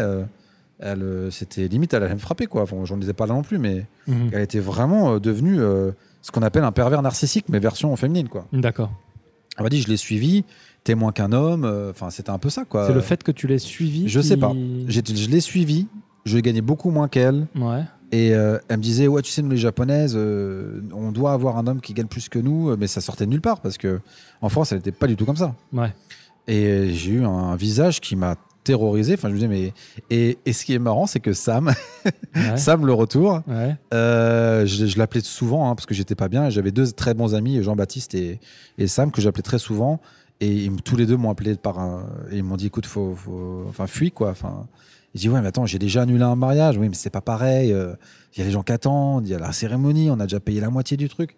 Et il m'a dit, mais est-ce que tu veux divorcer dans un an ouais, ou divorcer quand tu as des enfants ou- Et du coup, bah, j'ai fait OK. euh, et j'ai- réalisé en leur parlant euh, que je faisais une erreur avec elle. Et j'ai pris mon courage de main. C'était très, très difficile. Ouais. euh, mais j'ai décidé d'annuler le mariage 15 jours avant. Donc, euh, alors attends, tu l'as annulé quand tu étais au Qatar Quand j'étais au Qatar, et elle- avec elle. Elle, elle était déjà rentrée au Japon. Ah, d'accord, donc elle était, pas, là. Parce qu'elle avait beaucoup plus de vacances que moi, puisqu'elle travaillait pour une boîte française. Ouais. Et, euh, et du coup, bah, j'ai décidé de, de tout arrêter. euh, mais cette fois-ci, j'avais pas le choix, j'ai dû le faire à distance. Et j'ai tout plaqué au Qatar. euh, et j'ai même dû mentir à mon employeur pour rentrer en France. Et comment t'as récupéré le passeport? Bah justement, j'ai menti. J'ai dit, ah, je vais me marier en France. Ils ils, ils étaient au courant. Ils étaient au courant que j'étais censé rentrer en France pour les vacances.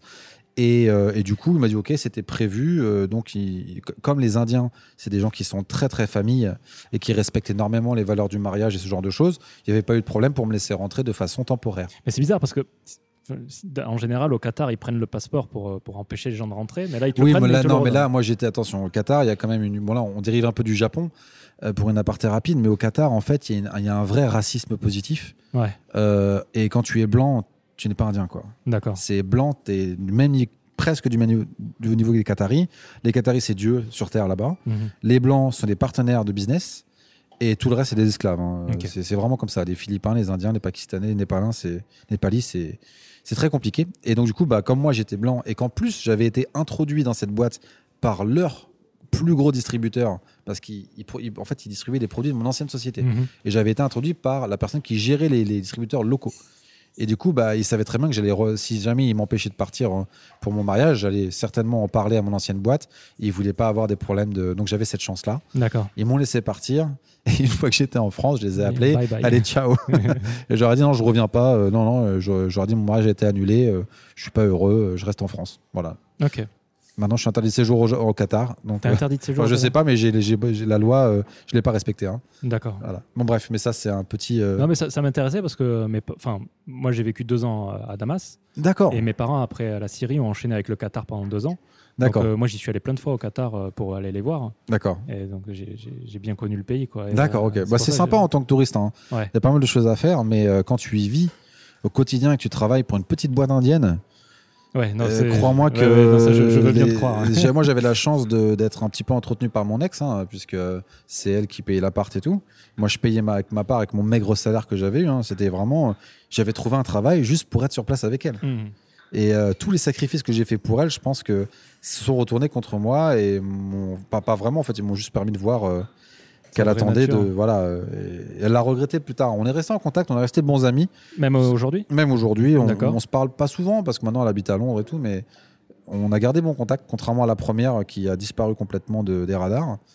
Euh, et, euh, et du coup, bah, quand je suis rentré en France, là j'ai fait c'est bon. Je suis, j'ai quitté le pays une fois.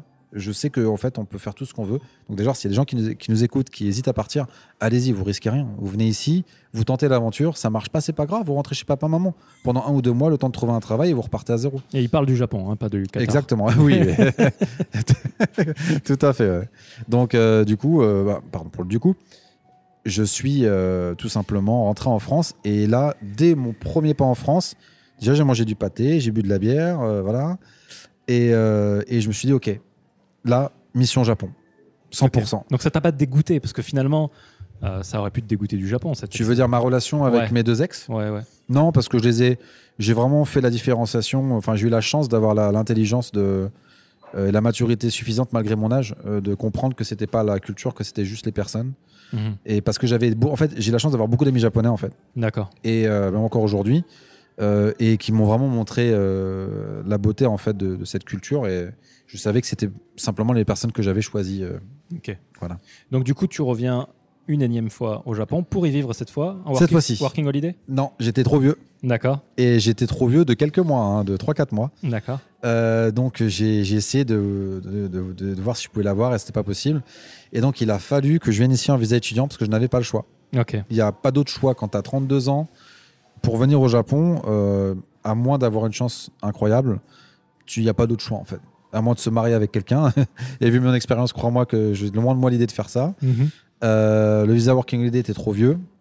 Euh, trouver un travail de la France, j'en reparlerai de par mon expérience de recruteur, c'est quelque chose pour moi qui n'est pas, euh, c'est pas réaliste d'essayer de partir sur ça. Pour le coup, il me semble que le VIE, c'est 32 ans révolu, hein, la, la limite hein, du VIE. D'accord, mais le VIE, ça reste un, un statut d'expatrié. Ouais. Donc euh, tu, euh, tu dépends du système français et euh, le VIE n'est pas très très considéré. Mais du coup, ça te permet de, trouver sur place après. bien quoi. sûr, bien sûr, bien sûr, tout à fait. Mais sur le moment, euh, c'était pas pour moi une option euh, qui m'intéressait. Je préférais être plus libre D'accord. euh, d'arriver avec un visa qui me permettait d'être sur place et euh, de chercher du travail à ma convenance pendant un an. Plutôt que de devoir faire un travail qui m'intéressait pas, puisque étudier le japonais ne pourrait être que bénéfique pour moi pendant cette période. Donc là, on est en 2000. euh, Alors là, donc euh, j'avais 31. 32, 31 J'avais 31, donc là j'en ai 38. Donc c'était 2017, euh, 2018, quelque chose comme ça 2017 2017, ouais, quelque 2017, chose comme ouais, ça. 2017. Ah, ok. Ok, ok, ok. Et donc, tu arrives Oui. question, peut-être, comment tu fais pour le- le- le- l'appartement, l'endroit où tu, tu, tu dors? Alors, euh, bon, euh, ça, ça va peut-être faire sourire les auditeurs, mais j'avais une nouvelle copine japonaise D'accord. à l'époque. Parce Tu- que je, je- en fait, tu l'as rencontré où bah, dans ces, je traînais tout le temps euh, dans les quartiers euh, japonais de Paris. Tous mes amis étaient franco, enfin tous mes amis, une grande partie de mes contacts étaient franco-japonais. Mhm. j'avais vraiment développé, si tu veux, un espèce de microcosme avec mes amis euh, au, à Paris. euh, et je traînais que avec des, euh, des amis. Euh, D'accord. de quoi qui avaient un intérêt, soit un intérêt pour le Japon, Mhm. ou euh, qui étaient japonais euh, nés en France, ou japonais étudiants, ou grâce à ces associations. J'avais bien évidemment mes amis d'enfance et tout que je continuais à avoir, mais je passais la moitié de mon temps avec ce groupe-là. Mais c'est ta volonté de, de trouver une japonaise? Tu aurais pu trouver aussi une, une française fan du Japon? Ah oui, bien sûr, non, non, non, c'était, c'était juste que ça me tombait dessus, quoi. D'accord. Euh, après, bon, j'ai pas euh, tout tout raconté. hein. J'ai j'ai dû sacrifier des choses assez importantes à Mhm. mes yeux hein, pour venir au Japon, euh, puisque j'avais un très bon travail. Euh, j'avais un, un appartement au milieu de Paris qui était à côté du canal Saint-Martin, qui était super. J'avais beaucoup d'amis. euh, j'avais ma famille. J'avais une petite amie qui était absolument incroyable. Encore aujourd'hui, et je lui souhaite que du bonheur. C'était une fille vraiment Mhm. incroyable qui était indonésienne. D'accord. Euh, et qui par contre elle au Japon on s'en Ouais. fichait un peu Euh, et donc du coup je me suis retrouvé dans la situation opposée c'est que mon ex dont je parlais du Qatar je m'étais mis entre elle et son rêve mais là c'était l'opposé c'était moi qui avais mon rêve d'aller au Japon que j'avais toujours décalé ou évité par, euh, par rapport à mes relations ou à ma Mhm. peur impersonnelle et cette fois-ci c'était moi qui avait quelqu'un c'était soit je sacrifiais ma relation pour venir au Japon ou euh, je me mariais avec elle c'était limite ça hein. Mais j'ai- une question un peu. Tu, tu- tu me dis mon rêve d'aller au Japon. Ouais. C'est compliqué à, poser comme question, mais. euh, oui bien sûr euh, n'hésite pas Non, mais j'ai- compliqué dans le sens, euh, je sais trouver les comment bons la mots. tournée Mhm. Euh, Qu'est-ce que tu pensais accomplir en allant vivre pour... Pourquoi c'était un rêve d'aller vivre au Japon en D'accord. fait Oui, oui, je comprends, je comprends. En fait, pour reformuler, ouais, là, je pense que la meilleure réponse que je peux te donner, mon rêve était de vivre bien au Japon. d'accord. C'est pas juste vivre au Japon. Parce que pour moi, euh, euh, mon rêve, c'est vivre au Japon. Pour moi, c'est pas un rêve. Ça, c'est n'importe qui peut le faire. Vous prenez un visa et c'est réglé, hein, c'est fini. Pour moi, c'était vraiment, je voulais avoir une, belle, une bonne condition, Mhm. avoir un- une bonne work-life balance, enfin, pardon, en, en français, donc avoir un, un bon équilibre entre mon travail et ma vie personnelle. euh, avoir une famille euh, ici, euh, être dans la culture, parce que de tous mes voyages, encore une fois, j'y allais deux, trois fois par an. Et à chaque fois que j'y allais, je faisais un- un- une préfecture différente où je voyais des gens différents. Je passais du temps avec mes amis et tout ce que je voyais, ça me plaisait. Mhm. Et j'avais vraiment envie de tester. En fait, je me suis dit, c'est pas grave. Si j'y vais et que je suis déçu, au moins je l'aurais fait. C'était ça, si tu veux. Mais qu'est-ce qu'il y a au Japon qu'il n'y a pas en France ou qu'il n'y a pas dans un autre pays finalement? D'accord, ok. Alors déjà, je pense que l'insécurité, c'était quelque chose qui me prenait un peu... euh, Ouais. euh, parce que j'habitais à côté de République, euh, j'avais grandi à Sarcelles. Ensuite, j'étais allé en Picardie, mais mon, mon lycée était dans un endroit un peu mal famé. Euh, j'ai fait beaucoup d'arts martiaux, comme tu le sais. C'était aussi en raison parce que j'en avais marre de me faire raqueter. Euh, et du coup, j'ai toujours eu cet en- environnement un peu anxiogène. euh, quand je sortais, je regardais toujours par-dessus mon épaule. Ça, c'était quelque chose qui me gênait beaucoup. Mhm. Et au Japon, c'est inexistant, quoi. Mhm. Et ça, c'était quelque chose qui, pour moi, n'avait pas de prix. C'était de vivre dans un pays comme ça. Et en- entre autres, j'étais bah, un petit peu otaku. hein. J'adorais les mangas, j'adorais les jeux vidéo. Et euh, d'avoir tout à proximité ici, c'était super. Mhm. Euh, et surtout, après, quand j'ai vraiment, à part mes voyages, découvert la culture, et j'ai utilisé, mais j'ai adoré la nourriture. euh, à chaque fois que j'allais dans une nouvelle préfecture, c'était, je m'émerveillais. Alors que pourtant, la France est un très beau pays. hein. Mhm. Mais à cette époque-là, pour moi, je me dis, mais si je peux vivre là-bas, je serai en vacances. Même si j'ai pas de vacances et que j'ai que mes week-ends, pour moi, les week-ends, ce sera les vacances. Ok. Voilà. Donc, je m'étais dit, je vais essayer de tenter le projet, Mhm. plus qu'un rêve. hein. C'était au final, quand j'ai 30 ans, c'était plus un projet. Mon projet de vivre bien au Japon, de trouver un bon travail et d'avoir de bonnes vacances et de pas me lancer dans une société qui, euh, qui euh, bah, m'empêchera de sortir, qui sera très très oppressive. Voilà. C'était le projet euh, principal. D'accord. Mm. Donc tu arrives, tu as une copine, donc tu crèches chez elle, j'imagine. C'est ça, ouais. enfin chez sa tante. ouais. Chez sa tante. Cette copine-là, c'est celle qui va devenir ta femme? Non. Non. On n'y est pas encore. Non, non, alors vraiment, je m'excuse, hein, il n'y a, aucune prétention de ma part, je veux pas euh, faire passer, c'est juste que j'étais quelqu'un qui m'attachait un peu rapidement, vraiment. Mhm. J'étais un bah, video girl high, hein. Oui, bah oui, oui. J'étais bercé par les euh, mangas romantiques et je pense qu'en fait, je m'attachais un peu trop vite et pas forcément que les bonnes personnes, du coup, ce qui Mhm. faisait que ça finissait par casser. Euh, et euh, bah, cette personne, malheureusement, euh, bah, j'espère qu'elle va bien encore une fois, mais on n'est pas parti en mauvais termes, hein, euh, Mhm. juste que ça marchait plus, tout simplement. D'accord. Mais en tout cas, au démarrage, bah, je, je créchais chez sa tante. Euh, et du coup, j'étais en cours. D'accord. à la- donc, c'était Ala, les- à l'époque, l'école, à Idabashi. c'est ça, ouais.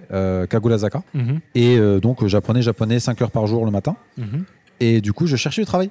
D'accord. Donc, c'était mon objectif. hein. J'étais là juste pour ça. Donc, euh, mes cours, c'était vraiment euh, le plus tôt je les quittais, le mieux je me portais. Mais quoi. à ce moment-là, tu parlais bien japonais ou Alors, encore? mon niveau, en fait, est un niveau très euh, bizarre, puisque j'ai appris le japonais un peu dans la rue à partir de tous mes voyages, Mhm. à l'oreille. Mhm.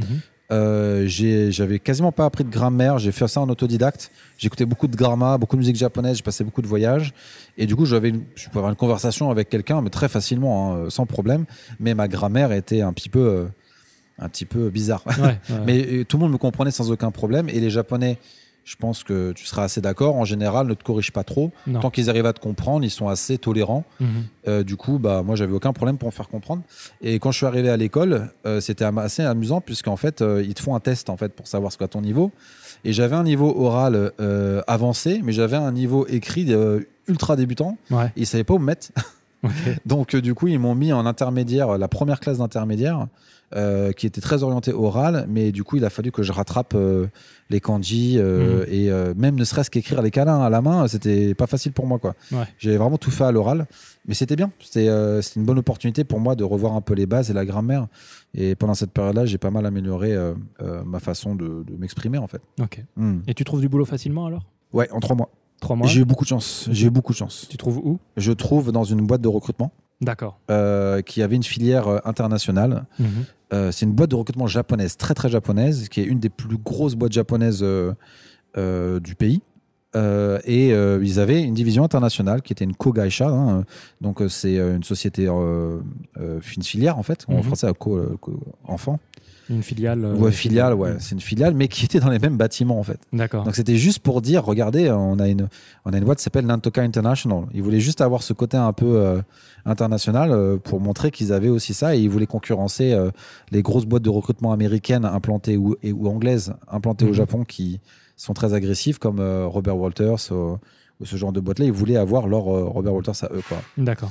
Et du coup, ils embauchaient euh, des gens qui se travaillaient uniquement sur des postes de bilingues, ce qui faisait qu'en fait, euh, bah, je travaillais en anglais.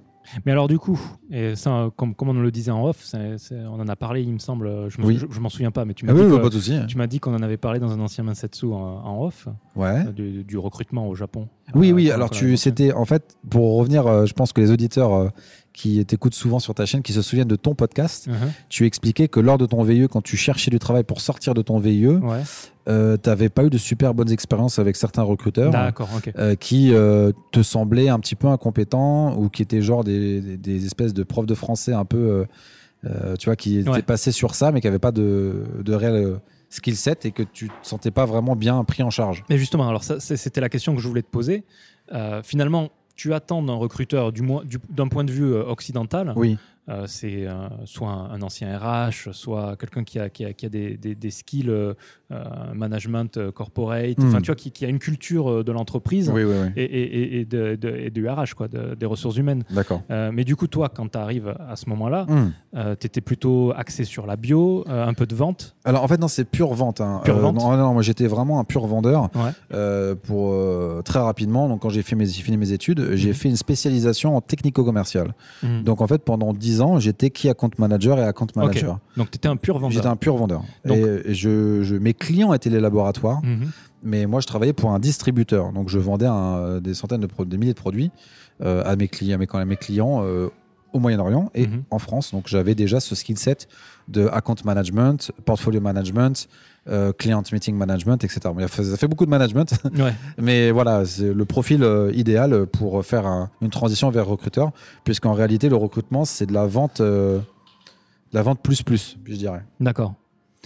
C'est de la vente, mais tu dois quand même réussir à, à- à bien comprendre le, le candidat finalement. Oui, c'est là, c'est là exactement. C'est c'est la notion en fait supplémentaire à la vente. Mhm. Donc toute la partie client, elle est maîtrisée quand tu es account manager, par exemple, Mhm. quand tu arrives en recrutement. Mais toute la partie candidat, c'est nouveau. Et euh, en fonction de la boîte de recrutement que tu vas joindre au Japon, et d'ailleurs, on- on- je pense qu'on va essayer de, de creuser un peu ensemble Mhm. euh, le milieu parce que c'est très spécial le recrutement au Japon hein, Ouais. comparé au reste du monde. Mhm.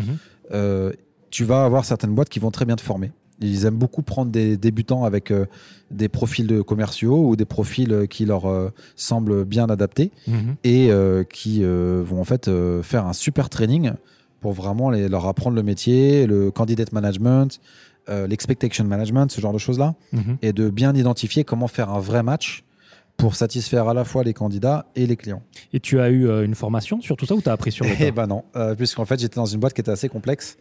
Et euh, quand je suis arrivé, alors déjà euh, c'était pas facile de rentrer. Mhm. Euh, j'ai eu le job en trois mois et demi exactement, mais j'ai eu une première vague d'entretien. En fait, c'est mon ami Sam que j'ai énoncé un peu plus tôt, Mhm. euh, qui lui en fait avait trouvé ce travail-là grâce à sa femme, parce que sa femme en fait travaillait en tant qu'assistante de recrutement dans une autre boîte, qui lui a mis la puce à l'oreille et du coup il a décidé de tenter sa chance avec les agences de recrutement. Mhm. Et mon ami, lui, il était là un an avant moi. Donc il me donnait un petit peu avant que j'arrive des, des petits tuyaux et ça m'avait donné la puce à l'oreille et je m'étais dit bah tiens le recrutement ça a l'air pas mal. Ça a une bonne transition pour mon par rapport à mon profil. C'est pour ça que j'ai trouvé rapidement parce que je savais déjà où chercher. Mhm. donc euh, j'ai postulé donc euh, à différentes boîtes de recrutement. Et mon ami en fait m'a dit bah écoute moi dans ma boîte euh, il y a peut-être un poste. Si tu veux je t'introduis on voit ce que ça donne. Et ça t'a permis d'avoir un visa de combien? 5 ans Ah, direct, tu as eu Direct, cinq cinq ans. Direct, Ok. cinq ans. Ok. et mon visage je l'ai eu en deux jours hein. Super. Donc là, tu renouvelles bientôt Ou alors bah, pas bah, c'est bah, ouais, bien, bien vu euh, je renouvelle là en août Ok. Je renouvelle en août et puis bah, une fois que j'ai mon visa, je vais faire ma demande de visa permanent. Fallait que j'attende la fin du renouvellement pour, euh, pour tenter. Tu refuses de faire le, le, le- le visa d'époux Je refuse. Par rapport à mon passif, Ouais, je euh, moi veux rester indépendant à, à tout prix. Euh, même si j'aime ma femme euh, comme euh, le soleil Mhm. aime les fleurs. non, non, mais vraiment, oui, c'est très important pour moi de rester indépendant sur les visas. Mhm. Et donc, où est-ce que j'en étais? Donc tu expliquais un peu les skills euh, nécessaires Oui, pour, voilà. euh, pour le recrutement. Voilà, donc euh, j'ai eu ces, ces- cette salle d'entretien et ils m'ont refusé hein, au début. hein. Mhm. Et je suis arrivé en finale, en finale, ce qu'on appelle l'entretien final. Et ça s'est très bien passé, mais le résultat a été qu'ils voulaient. Ils étaient dans une période où ils voulaient avoir des gens qui avaient déjà du recrutement, expérience en recrutement, et ils voulaient pas encore recruter d'une personne sans expérience à, tra- à entraîner parce que ça prenait du temps. Mais ils m'avaient dit bon bah mais par contre si tu es dispo, euh, peut-être d'ici trois mois on aura peut-être un poste. euh, si tu es patient. Et du coup j'ai pris mon mal en patience. Et pendant ce temps-là je faisais un baito euh, chez Gogo Nihon, peut-être que tu connais. Non, ça me dit rien. C'est une boîte en fait qui fait venir les étudiants étrangers au Japon D'accord. euh, en leur euh, gérant absolument tout pour eux. et ils se font payer par les écoles euh, D'accord. dès qu'ils leur introduisent. C'est- Mais c'est très proche, euh, c'est très similaire au- avec le recrutement. hein. Mhm. Tu as, un, une, euh, t'as un côté avec les, les- les candidats qui correspondent aux étudiants et les clients, c'est les écoles. C'est c'est très similaire. Mhm. Donc euh, j'ai fait ce bateau-là et j'étais euh, marketeur et je contactais en fait les influenceurs euh, YouTube, euh, Twitter et autres pour faire des partenariats pour faire connaître la société. Voilà. Ok. Et pendant et du coup bah, j'ai réussi euh, à être rappelé et quand ils m'ont rappelé euh, cette fois-ci c'était le bon timing Parfait. et ils m'ont fait rentrer. Ok. Et euh, mais bon, quand je suis rentré, je me suis très vite aperçu que en fait, j'avais pas d'équipe. Ils m'ont fait commencer en ce qu'on appelle accounting and finance, donc c'est les métiers de la finance, euh, contrôleur de gestion, comptable, euh, ce genre de choses. Je n'avais absolument aucune expérience. Mhm. C'est-à-dire que je connaissais pas du tout le milieu. J'avais jamais fait de recrutement et ils me mettent dans une équipe où il n'y a pas de teammate. En fait, j'étais le seul à faire ça et j'avais même pas de manager. Je, D'accord. je, mon- je, de- je reportais directement euh, au président, qui était un président japonais qui était très euh, détaché, qui était qui te laissait faire ton travail, mais qui voulait voilà le moins il en faisait, le mieux se porter. Euh, et du coup, bah, j'ai dû, euh, j'ai dû apprendre sur le tas. Et comme mon ami Sam, qui était dans la boîte, et lui se débrouillait plutôt bien parce qu'il avait un bon manager et une bonne équipe, euh, il m'a donné des petits conseils par-ci par-là. Et ensuite, je me suis fait un peu tout seul en allant parler à tous les meilleurs recruteurs de la boîte, parce que tout le monde, parce que la boîte était un peu anxiogène. Enfin, au début, ça allait encore, mais ça allait devenu petit à petit. Mais les collègues étaient très sympas. Mhm. Euh, et quand tu venais avec euh, une, une démarche bienveillante, euh, avec beaucoup de respect, ils étaient vraiment prêts à t'apprendre, quoi. Donc, du coup, j'ai appris avec toutes ces personnes-là petit à petit, et j'ai finalement réussi à, à avoir du succès. Et après, ils ont rajouté une personne dans mon équipe parce que je commençais à faire du business. Et petit à petit, l'équipe a grandi et c'était déjà plus confortable. Dis-moi si je me trompe, mais un recruteur comme ça, parce que tu as, l'air de dire qu'il mettait pas trop la pression finalement, mais un recruteur ne coûte pas très cher parce qu'il est surtout rémunéré sur euh, les gens qui placent. Est-ce que j'ai raison? Est-ce que Alors, euh, non, on Non? a un fixe. hein. Vous avez un fixe? Bien sûr. Mais plutôt faible par rapport aux variables? Euh, oui, par rapport aux variables, oui. Ouais. Alors, euh, je, peux, je peux dire les chiffres, il n'y a aucun problème. Je ne peux pas dire mon salaire actuel. juste, voilà. Mais par contre, à l'époque, on va, on va dire, je pense que la tranche serait euh, un associé, ce qu'on appelle un associate consultant. Mhm. Ensuite, il y a consultant, senior consultant, principal consultant, executive consultant. Et après, c'est manager, directeur. C'est à peu près pareil dans à peu près toutes les boîtes de recrutement. Et euh, quand tu commences, en général, on te met ce qu'on appelle associate consultant, où tu vas plutôt être du côté candidat. Donc, tu vas être euh, à recruter un peu, euh, enfin, tu vas aller chercher les candidats, Mhm. mais tu vas pas avoir trop le côté client. Ou alors, tu vas y aller avec ton manager qui va te montrer comment faire, etc., etc. On appelle aussi ça les sourceurs. Donc, c'est les gens qui font que le côté candidat et ils gèrent pas les clients Mhm. je gagnais donc euh, environ euh, 3,75 millions, qui est un Mhm. peu plus que la médiane japonaise, euh, en termes de fixe. Donc c'était tous les mois, aucun problème. Et, euh, et ensuite, j'avais en fait la rémunération des recruteurs et euh, au niveau trimestriel et tous les trimestres, en fonction du nombre de placements que tu fais. Donc on pourra rentrer dans les détails dans la deuxième partie si tu le souhaites. Mhm. Euh, tu peux avoir des bonus et c'est tous les trois mois hein, et ça peut être très élevé. Euh, ce, qui, ce qui fait qu'en fait, la première année, ça s'était très bien passé pour moi et j'avais euh, passé mon salaire de 3,7 à 9 millions Ah oui, d'accord. oui. à la fin de l'année. hein. Mais j'avais toujours mon fixe, donc euh, aucun problème pour euh, subvenir à mes besoins sans stress. Mais c'est bien ce que je pensais. Pour moi, enfin, 3 millions pour une boîte, c'est faible comme. euh, Ah oui, comme ça- fixe. on nous donne un petit salaire et en fait, ils nous donnent une petite partie de la rémunération qui se font avec les clients, Mhm. mais qui pour eux est très très rentable, hein, puisque nous, on, on vend du service. hein, donc, Ah, une, une boîte en général, je sais pas comment c'était à l'époque, mais là, moi, je vois les taux, c'est 30 33%, euh, dans les 33% en moyenne du, du salaire de la personne placée annuel. Voilà, ouais. Voilà, donc euh, ça c'était un peu euh, ce que j'ai pu faire. euh, et donc j'ai fait ça pendant, euh, dans cette boîte-là pendant trois ans. Et je faisais les métiers donc accounting finance, avec plus ou moins de succès. Deux premières années très bien, une année un peu difficile. Et ensuite le Covid est arrivé, qui a été ah oui, ouais, très vite, très très assassin pour l'industrie de recrutement, Bien sûr. puisque énormément de sociétés ont gelé leurs postes, énormément de candidats ont été un petit peu, euh, comment dire, frileux de bouger hein, également, hein. donc tout était euh, refroidi, si je puis dire, Ouais. pour le coup. Euh, et mais c'était très dur. Et moi, j'avais déjà changé de boîte de saut de- d'équipe parce que je voulais apprendre Mhm. d'un vrai manager parce que je n'avais toujours pas de manager. Il y avait le directeur qui avait changé. Il y avait beaucoup beaucoup de turnover. Euh, c'était un peu instable et la boîte commençait à devenir extrêmement oppressive en ce qui concerne l'activité Mhm. pure de recruteur, un petit peu comme ce qu'on appelle les KPI. hein.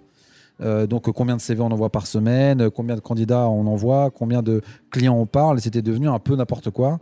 Et il y avait personne qui tenait les objectifs par semaine, euh, mais ils continuaient de les garder. Et, euh, et de- et même quand tu faisais un super trimestre, ils attendaient de toi que tu continuais à le faire. Donc c'était un peu, un peu stressant. Euh, surtout qu'il y avait des gens qui se faisaient virer. il y avait des gens, moi j'avais été dém- dému de, mon salaire. Il y a des démotions, donc il n'y avait pas que des promotions, il y a aussi des démotions. Et du coup, il m'avait baissé mon salaire juste parce que j'avais eu un trimestre un peu en deças, mais euh, voilà, rien de spécial. Et moi, ça m'a, ça a été vraiment, ça a sonné le glas de me dire, ok, il faudrait que je commence à réfléchir. Est-ce que c'est comme ça partout dans le monde du recrutement, ou est-ce qu'il n'y a pas des boîtes où je serais un peu plus serein? Ouais. et, euh, et du coup, ça c'était tombé pendant la période de Covid. hein. Euh, Le Covid, on faisait aucun placement et ça continuait. Et je voyais tous les gens qui se faisaient virer les uns après les autres. Et je disais, mais c'est pas possible. Ils savent très bien que c'est pas nous. Quoi. Ils pourraient au moins euh, trouver une solution, euh, nous mettre sur d'autres marques marchés. Il y a des marchés, celui de la tech par exemple, qui continue de marcher. Mais non, il- c'était une boîte qui suivait. En fait, le côté japonais était devenu de plus en plus fort. Et la, ma division internationale, en réalité, euh, était devenue euh, un peu à la merci du côté japonais Mhm. qui, qui pour eux, la solution, c'est travailler plus. Voilà, c'est ce qu'ils disaient. Mhm. Ils disaient, bah, si vous avez moins de candidats, moins de clients, bah, si vous travaillez deux fois plus, vous allez compenser. Ouais. Voilà, c'était la mentalité et moi, ça me plaisait pas du tout. Euh, et euh, du coup, bah, j'ai décidé de partir de la société euh, après un an de travailler dans le manufacturing, euh, dans le marché du manufacturing, avec un nouveau manager qui était super, qui m'a appris beaucoup de choses, mais qui lui a décidé de partir après six mois seulement à cause du Covid et de comment les gens étaient traités. Et c'est là que j'ai commencé mes démarches et j'ai finalement trouvé la boîte dans laquelle je suis actuellement Mhm. euh, donc, euh, qui est donc beaucoup plus, plus petite, mais qui est très spécialisée, euh, avec beaucoup de gens qui sont plutôt seniors, avec des vraies expériences de recrutement, et il y a un vrai savoir-faire, et euh, avec une ambiance beaucoup plus familiale, puisque la boîte a été fondée par des Anglais au Japon.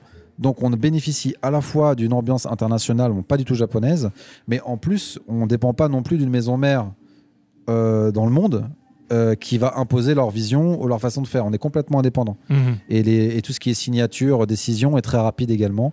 Ce qui fait que les, consultants comme moi dans cette boîte-là ont, très, ont peu de pression et ils sont très patients avec nous. Ce qui fait que ça nous permet de travailler de la façon dont on veut et euh, on a beaucoup de vacances, etc. Donc c'est très chouette. Ok. Ok. Donc ça fait 5 ans que tu bosses dans le recrutement. 5 ans en, to- en total, oui. Et maintenant, je fais des métiers de la tech depuis un an et demi. IT. Rapidement, comment tu fais pour euh, quand tu changes de secteur Tu passes de finance à supply chain, de supply Ouais, chain à. Mhm. Comment tu fais pour t'informer sur le métier rapidement? Ah bah c'est euh, beaucoup d'études, beaucoup d'études de marché, Ouais. euh, plus euh, beaucoup de dans le training avec tes managers. Moi, je faisais en sorte de rejoindre des équipes qui avaient des managers qui ont beaucoup de succès et qui pouvaient vraiment m'apprendre le métier, le corps de métier. Donc, en général, après deux, trois mois, tu es rodé suffisamment pour comprendre comment ça marche. Mhm. Par exemple, les métiers de la finance, c'était très facile à comprendre, pour être franc, Ouais.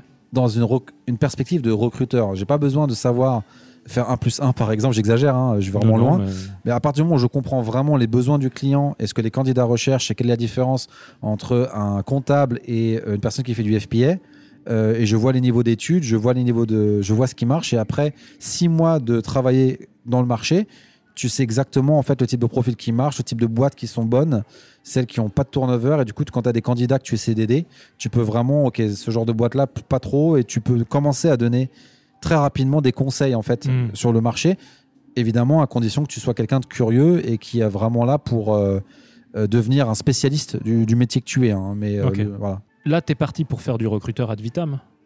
Euh, oui et non en fait là je suis en train déjà de penser à ma transition. Puisqu'en fait, dans le recrutement, il y a plusieurs possibilités. Soit tu continues en fait euh, dans le recrutement, donc tu peux passer euh, manager, euh, tu peux devenir team lead. euh, Il y a certaines personnes qui créent carrément leur boîte, leur boîte de recrutement. Mhm. Euh, et moi, en fait, j'ai décidé de passer RH. Donc, euh, parce que c'est tout à fait. euh, Donc dans une boîte, ce serait RH dans, Exactement, dans une boîte. euh, Donc, en fait, je commencerai par être ce qu'on appelle un recruteur interne, Ouais, ou aussi en, anglais, au Japon, on appelle ça des TA, donc Talent Acquisition. ouais. Donc, ces personnes sont en charge de euh, remplir les postes vides Hmm. pour l'équipe des RH. Donc ils font ça principalement.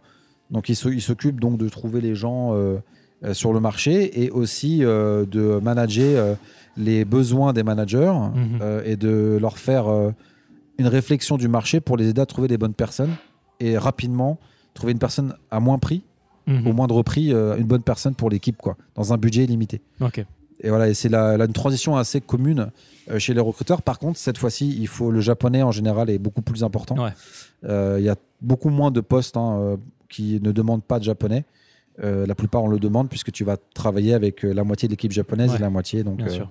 j'aimerais bien j'aimerais partir sur ça d'ici un an. Mhm. Donc là, je retravaille encore mon japonais encore plus maintenant. Et euh, c'est l'objectif, puisqu'en fait, ça me permettra d'avoir un salaire euh, plus élevé, un salaire fixe, un plus élevé. Peut-être pas autant que ce que je pourrais gagner avec mes bonus en tant que recruteur, mais au moins, euh, j'aurai quelque chose de fixe Mhm. et mon salaire ne sera pas haut et bas, puisqu'en fait, je suis vendeur, comme j'expliquais, depuis que je suis sorti de l'université. Donc, Ouais. euh, j'aimerais bien savoir ce que c'est que de vivre avec un salaire qui change, qui change pas, quoi mhm. qui est, même si des fois je peux atteindre des grosses sommes, euh, je préfère avoir un salaire, un bon salaire, mais au moins qu'il soit constant et, et découvrir le monde du RH parce que j'aimerais envie de me, de me challenger et, et de voir ce que c'est que de faire du, euh, euh, du stakeholder management et euh, le, tout le côté business partner Mhm. qui a l'air d'être super intéressant. Ok, Mm. c'est très clair. Et le Japon, par contre, tu comptes y rester Ah oui, pour moi, c'est pour la vie. hein. Ah oui, il n'y a, pas de- y a pas de doute, à moins qu'il se passe quelque chose d'incroyable euh, sur le territoire ou dans ma vie. Mon objectif, c'est de, de vivre vieux et, Mhm. et d'avoir une maison de retraite à Vis- Vis-à-vis de tes parents, quand ils seront un peu vieux, tout ça, euh, Oui. c'est. J'ai vu des gens rester ici euh, pour qui c'était compliqué à gérer de loin. Ah bah écoute, tu mets le doigt sur quelque chose de très sensible, hein, euh, Mm. puisqu'effectivement, c'est euh, c'est un petit peu le côté très négatif. Mhm. Et j'y ai pas encore réellement pensé. Je pense que je ferai beaucoup d'allers-retours. Mon métier me permet d'avoir beaucoup de vacances, donc je vais essayer de garder ça pour pouvoir faire des allers-retours réguliers. Mais écoute, la vie nous le dira. Ouais. La vie nous le dira, mais effectivement, c'est vrai que pour les gens qui veulent rester ici pour toujours, euh, comme moi, parce que je suis vraiment décidé, c'est vrai que le côté familial, moi j'ai des frères et sœurs qui peuvent s'en occuper, mais c'est sûr que ça va être le, ce sera le moment difficile euh, de vivre ça à distance, quoi. Ah, ce qu'il a mis en exergue, c'est vraiment en plus l'incapacité, juste l'incapacité de pouvoir rentrer. Tu sais, avec le Covid, quand ils ont Ah fermé bah la- alors là, la- c'est encore là, ça devait être terrible euh, La personne tombe sur ce timing pendant le Covid, ça. ça. devait être euh, horrible. hein. vraiment euh, terrible. Tu peux juste pas rentrer. Voilà. Ah ouais. Bah moi, ça fait, tu vois, ça fait trois ans que je suis pas rentré. Mm. Euh, à cause du Covid, c'est difficile. hein. Euh, ma famille me manque beaucoup. Je suis très très heureux ici. Mais euh, maintenant, c'est devenu l'inverse. J'ai besoin de, de- de France. Mais je vis au Japon. Je ne veux pas changer, mais j'ai changé les rôles. J'ai besoin de rentrer en France une fois par an pour voir ma famille, manger mon fromage, boire mon vin. Voilà. Ok. Très bien. On va faire une petite pause. Ok. L'usage est de proposer une, une chanson Ok. qui te, pour toi représente le Japon. Je pense représente que le Japon. Tu vas pas avoir beaucoup de problèmes vu que tu écoutais beaucoup de J-Rock. euh, bah justement, plus t'en connais, plus c'est difficile. ça. D'accord. Donc, Mais, Ouais. alors là, j'ai la chance d'avoir écouté tes podcasts et je m'attendais à cette question. Ouais. puisqu'en fait une de mes passions c'est la musique et je suis très mélomane. Je passe des heures à écouter de la musique, donc euh, tu m'aurais dit ça avant, j'aurais pu bloquer pendant 5 minutes. Mais j'ai décidé, donc en fait euh, j'ai choisi euh, Lunacy, D'accord. euh, la chanson euh, qui s'appelle euh, Gravity, Mhm. Euh, qui est en fait un groupe de rock japonais légendaire hein, à Mhm. l'époque euh, qui tenait la, la tête avec l'arc-en-ciel et qui pour moi en fait euh, a accompagné tous mes voyages et toutes mon- mes années lycée quand je rêvais de Japon et qui continue encore aujourd'hui dès que j'ai un, un petit coup de mou, euh, dès que j'ai besoin de me détendre ou avoir un petit sentiment euh, Natsukashi, Ouais. et ben je- j'écoute du Lunacy et je m'en sens bien tout de suite. Ok. Voilà, Alors, et ce- c'est parti. oui, je t'en prie. Non, non, vas-y, tu voulais. tu voulais- Et, et ce morceau en particulier est, euh, a vraiment une beauté mélancolique assez incroyable. C'est de la mélancolie mélangée à de la nostalgie Mhm. euh, qui parle de rêve euh, et de. bah, je vous laisse écouter. C'est, c'est un. J'espère que je vous aurai fait découvrir ce groupe qui, qui me tient beaucoup à cœur. Alors, c'est parti, on écoute ça.「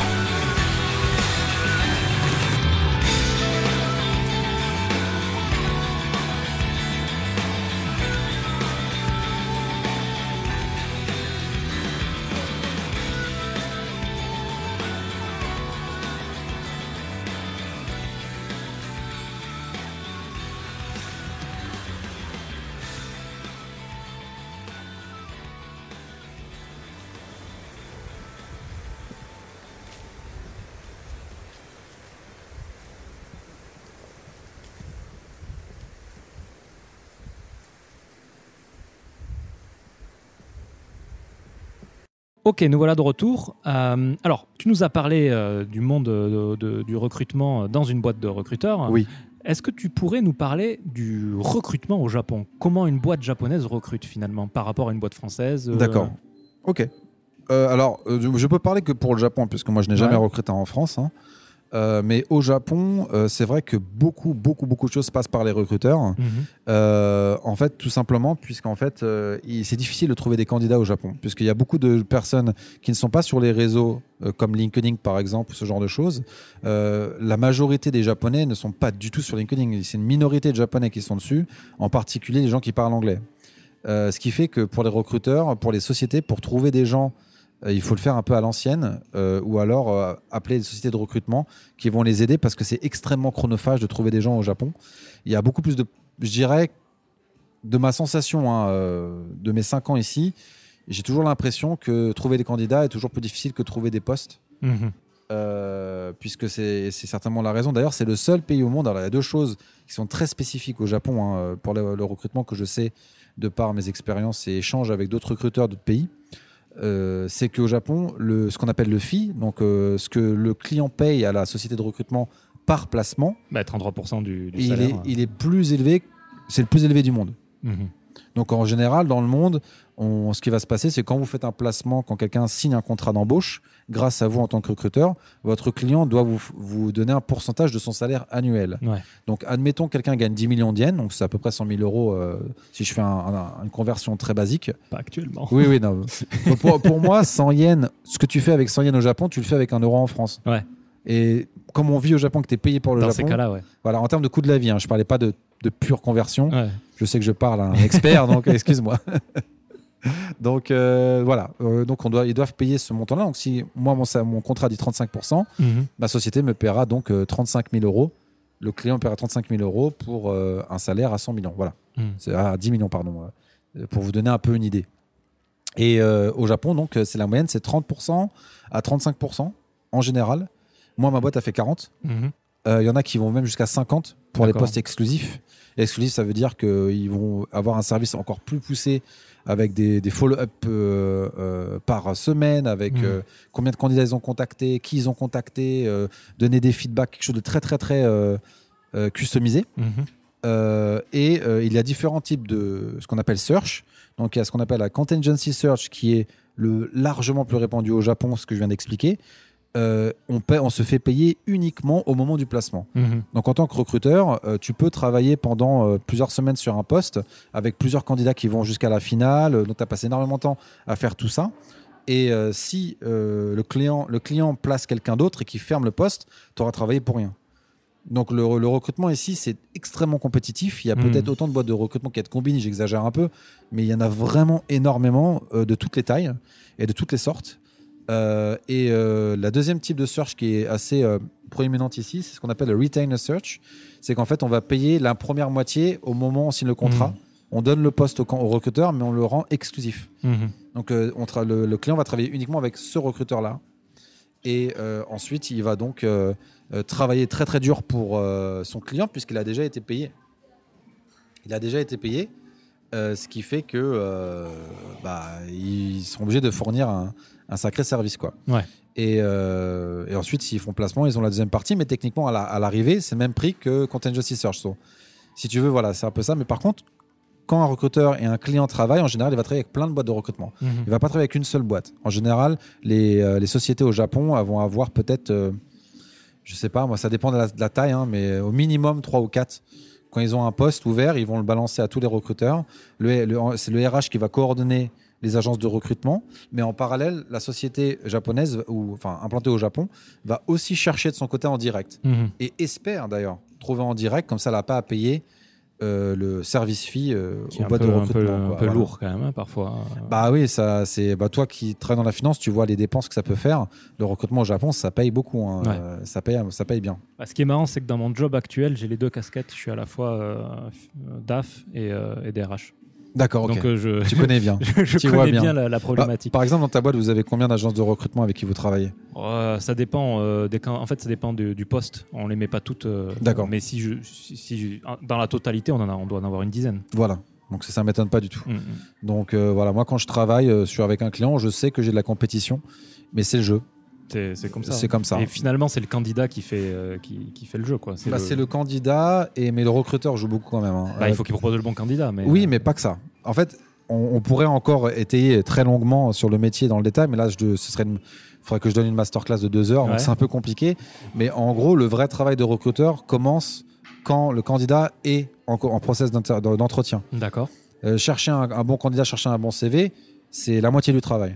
Et une fois que la personne est, dans ce secteur-là, c'est extrêmement complexe, puisque vous devez gérer le candidat et le client, qui sont deux humains Mhm. qui changent d'avis tout le temps. Ouais. Donc euh, il faut vraiment savoir. Parfois, il y a des problèmes de communication, et c'est à- et c'est nous qui faisons le pont pour être sûr que l'info passe bien. Et le candidat, lui, comme au Japon, bah, c'est très compétitif. Il va se faire contacter par plein de recruteurs, donc il va avoir plein d'opportunités. Donc le candidat, donc tu vas faire la compétition avec les candidats qui sont dans le process de ton client, mais aussi avec les sociétés que ton candidat postule pour. Mhm. Donc, si tu veux, c'est de la vente des deux côtés. C'est pour ça que je disais vente plus plus.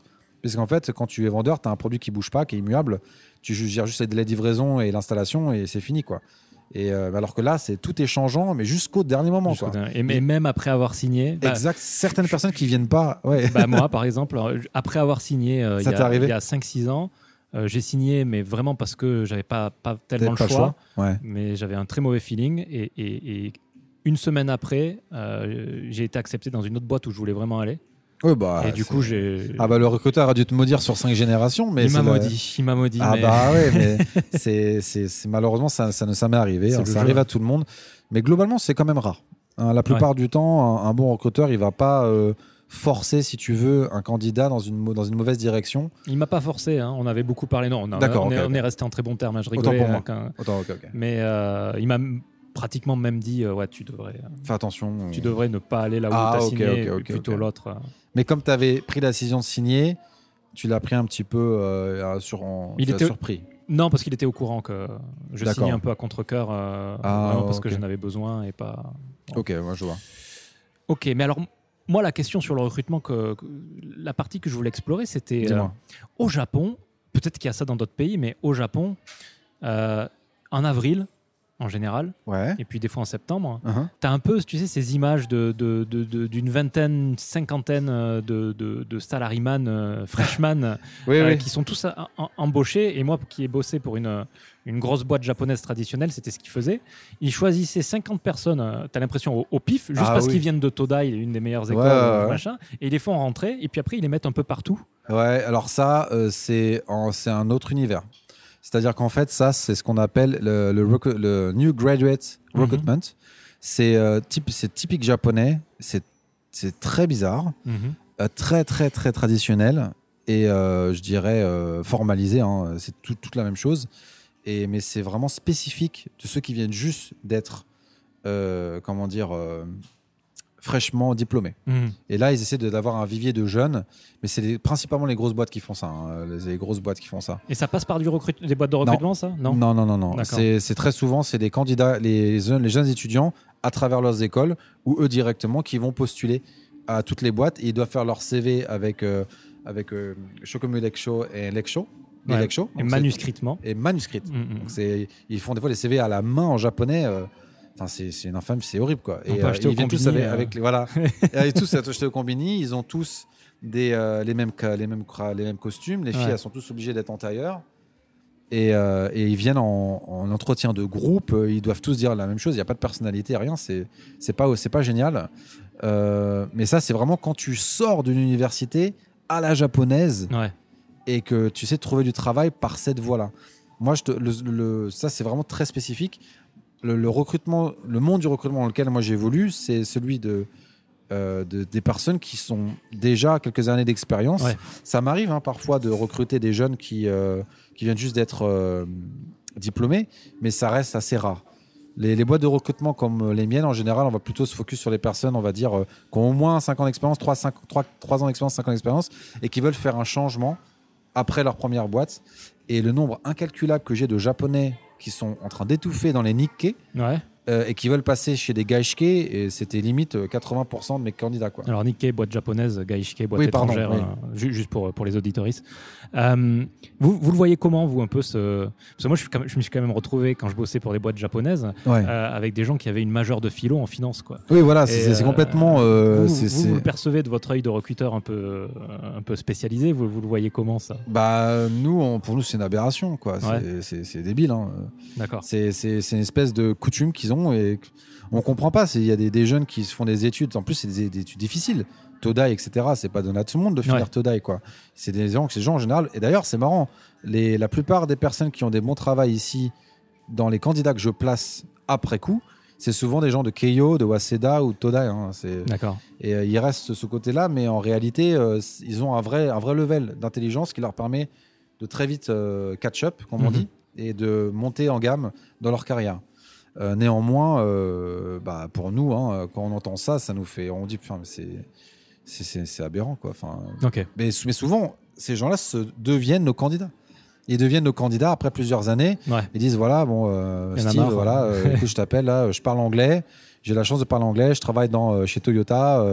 ils m'ont mis un an en accounting, ensuite ils m'ont mis deux ans à la logistique, ensuite ils veulent te faire apprendre tout et n'importe quoi, mais moi, mon major, euh, euh, c'était informatique. Tu, tu vois, c'est toujours comme ça. Donc, euh, Mhm.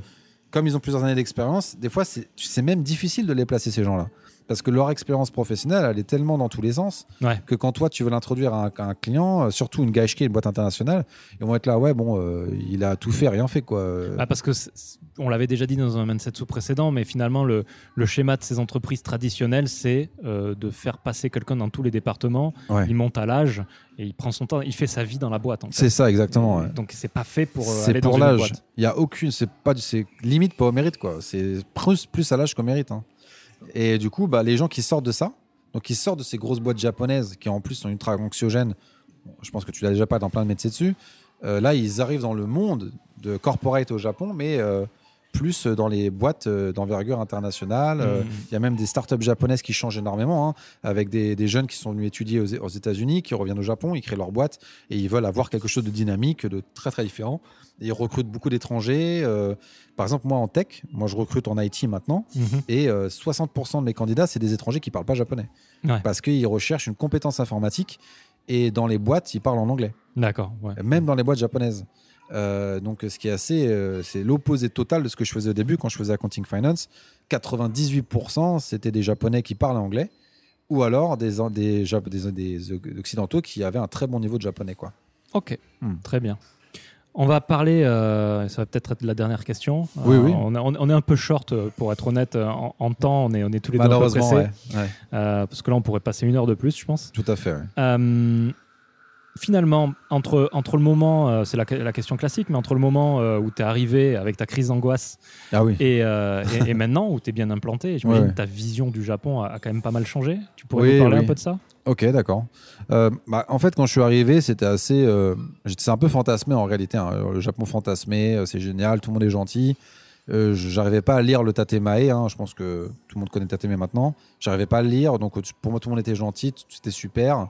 Mais je me souviendrai toujours d'une phrase qu'un de mes amis japonais très proches m'a dit. Il m'a dit Tu sais, pour toi, Steve, le Japon, c'est Tanoshi. Donc c'est cool, c'est sympa. Euh, Mais pour nous, c'est Kurushi Mhm. pour les Japonais. Donc il disait que pour nous, c'est un, un peu étouffant. quoi. Et, euh, et c'est vrai que j'ai remarqué ça de par mon travail, que le Japon a énormément de facettes. Et ma vision a beaucoup changé dans le sens où maintenant je me rends compte que le Japon a autant de défauts que la France, mais qui sont différents. Euh, et qu'en fait, euh, bah, j'ai la chance que mes valeurs et les choses qui sont importantes pour moi sont les points forts du Japon et pas l'inverse. Ouais. C'est surtout ça pour moi qui a changé. C'est que j'ai avant, je, je voyais vraiment le Japon comme une idylle un petit peu. Euh, même si je me rendais compte que ça allait pas être parfait, mais je m'attendais pas à ce que l'administration soit aussi lente, que le Japon, en réalité, c'est le futur des années 2000, même encore aujourd'hui, qu'ils n'ont jamais évolué, euh, qui sont encore au fax, euh, que ça prend des plombes à faire des signatures, euh, qui sont ultra lents dans le niveau corporate pour prendre des décisions et ils peuvent passer des meetings et des meetings à rien faire. Qu'il y a beaucoup de gens qui sont à des places qui étaient, mais en réalité ils travaillent pas, comme sur les chantiers. Les chantiers, il y a quatre personnes qui travaillent dans le chantier, deux personnes qui font la circulation. Il y a beaucoup de gens qui travaillent, on a l'impression ils sont là sans rien faire quoi. Mhm. Et, euh, et c'est très gênant. Enfin, moi, ça me, personnellement, je trouve ça un peu. C'est dommage, ils pourraient faire autre chose. Donc, l'économie à la- à l'escalier, la culture à l'escalier. Mais euh, je pense que ce qui a changé, c'est que maintenant, je vois le Japon pour ce qu'il est, avec ses défauts et ses qualités.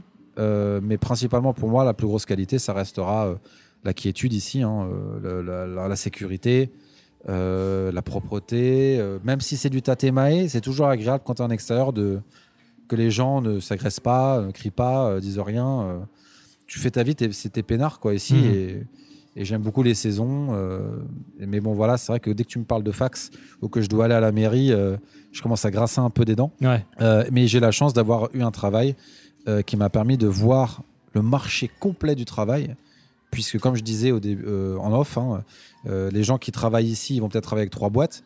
Moi, dans mon métier, je vais travailler avec des centaines de boîtes en tant que client, en sachant comment ça se passe exactement, parce qu'on doit vraiment creuser Mhm. pour expliquer au candidat comment ça se passe à l'intérieur des sociétés pour être sûr qu'il va pas y avoir de problème. Parce que le but, c'est d'avoir un- une rela- relation à long terme, parce qu'un candidat peut devenir un manager et donc un client Ouais. dans le futur. Et euh, ensuite, euh, bah, pour moi, euh, quand je, je sortais les candidats, de, des fois, il y avait des gens, ils étaient dans des situations, mais je me sentais comme un super-héros à les sortir de là. quoi. Mhm. Et du coup, ça m'a permis d'avoir cette vision du marché. Je me dis, OK, il n'y a pas tout qui est parfait ici. Et le, mais le monde du travail, par contre, j'avais un a priori et je pensais que c'était vraiment très, très difficile. Et tous les clichés qu'on peut avoir, etc., dans les grosses boîtes. Alors qu'en réalité, on peut vivre extrêmement bien ici, voire mieux, si on est capable de bien choisir Ouais. sa société. Et que j'ai réalisé, en fait, que bah, pour moi, euh, tout va dépendre des gens qui vous entourent Mhm. et de là où vous travaillez. Et si les deux sont bons, euh, Il y a, vous serez hum, heureux. Il y a bien choisir la société. Là, je te parle de mon expérience. Bien sûr, euh, ouais. et- et- Il y a effectivement bien choisir euh, la société, mais il y a aussi comprendre comment les entreprises fonctionnent. Parce que même si tu es dans une gaishike, Elles Ah, sont pas toutes parfaites, hein, ça c'est clair. hein. il y a une façon de fonctionner qui est quand même assez propre au Japon. Oui. Il faut, et il faut savoir s'imposer, en fait, j'ai Hmm. l'impression.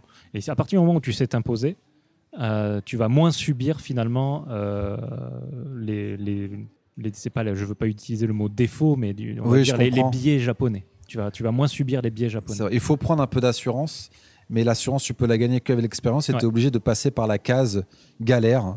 Et même moi, comme je te disais, je l'ai eu hein, au début, hein, c'était pas facile. hein. Mm. Quand le, mon- le, le Japon est arrivé, que j'ai été des modes, que je travaille jusqu'à euh, un peu tard, euh, et du coup, bah, après, euh, j'ai changé, mais oui, effectivement, c'est un très bon point. Est-ce que tu pourrais conseiller Hmm. une œuvre?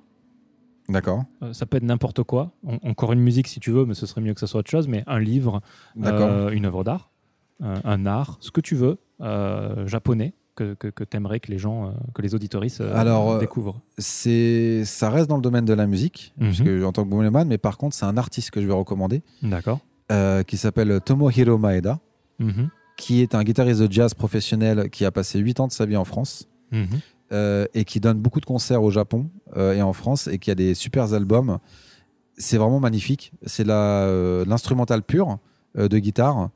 Euh, mais euh, c'est quelqu'un qui a un talent incroyable, mais vraiment. hein. Mhm. Euh, mais qui est resté un petit peu euh, un de ces génies cachés du milieu du, de la musique au Japon. Et, et c'est aussi mon ami. D'accord. Et je le dis en vraiment en tant que spectateur, c'est il a un talent incroyable et vraiment essayez d'écouter. Vous pouvez trouver sur Spotify. Il est vraiment vraiment très talentueux. Et je vous conseille de découvrir ce qu'il fait. Et tu, tu m'avais dit en off que tu avais fait une tournée avec lui? Ouais, ouais, tout à fait. Ouais. On a fait une tournée ensemble en 2011, 2011 donc euh, deux mois après les tremblements de terre. Ouais. Je suis venu au Japon.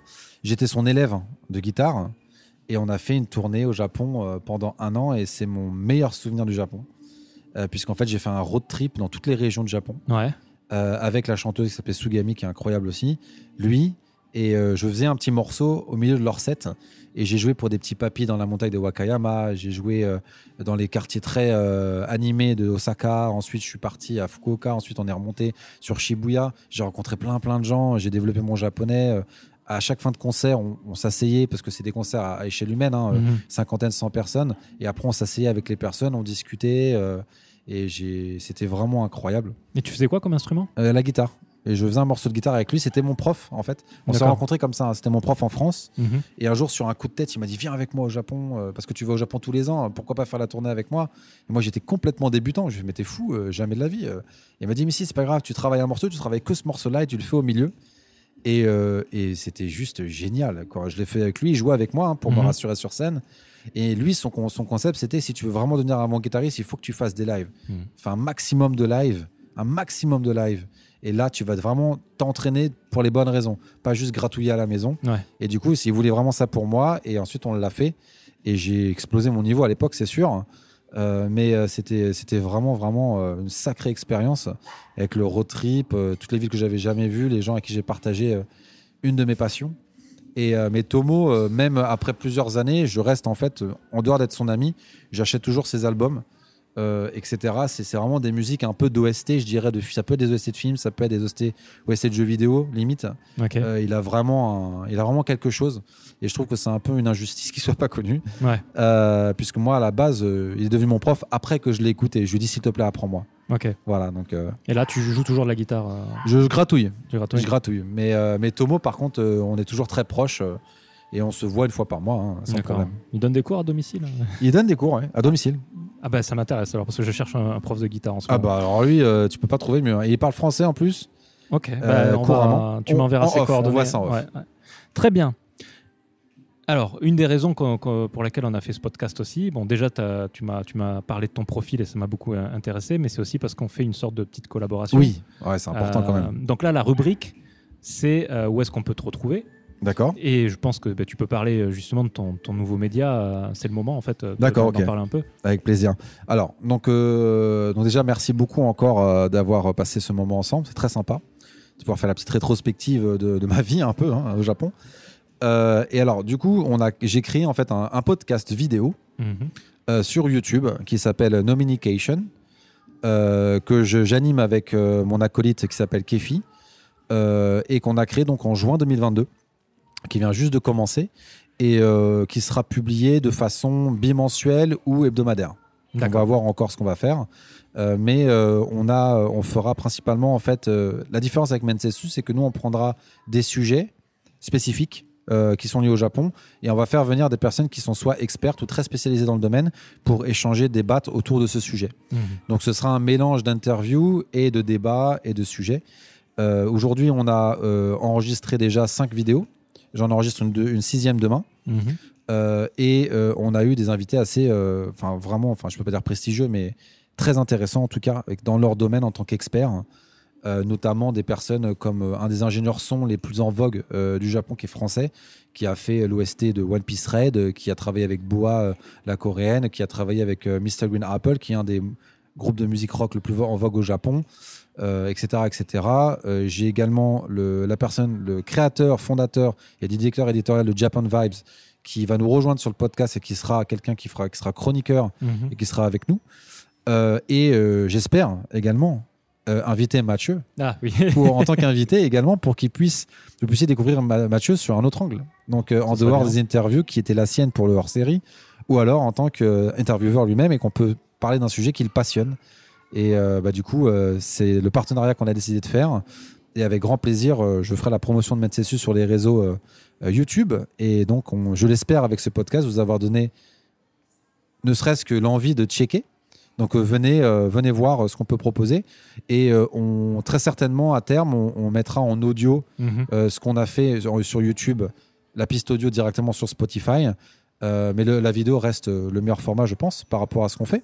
Mhm. Mais on le mettra aussi sur Spotify, donc vous pourrez avoir accès sur les deux. Euh, On a un Twitter euh, qu'on vient d'ouvrir, tout vient d'ouvrir, donc euh, Twitter, Instagram, YouTube. Euh, Mais c'est YouTube qui, qui est le vrai point d'ancrage de, de démarrage. Et, et le, le nom de la chaîne, c'est quoi? C'est Nominication. Donc c'est le même nom que, que, que, le- le- la vidéo en fait. En fait, c'était le nom de la chaîne. C'est le nom de la chaîne. Nominication 1, 2, Ok. 3, 4, 5.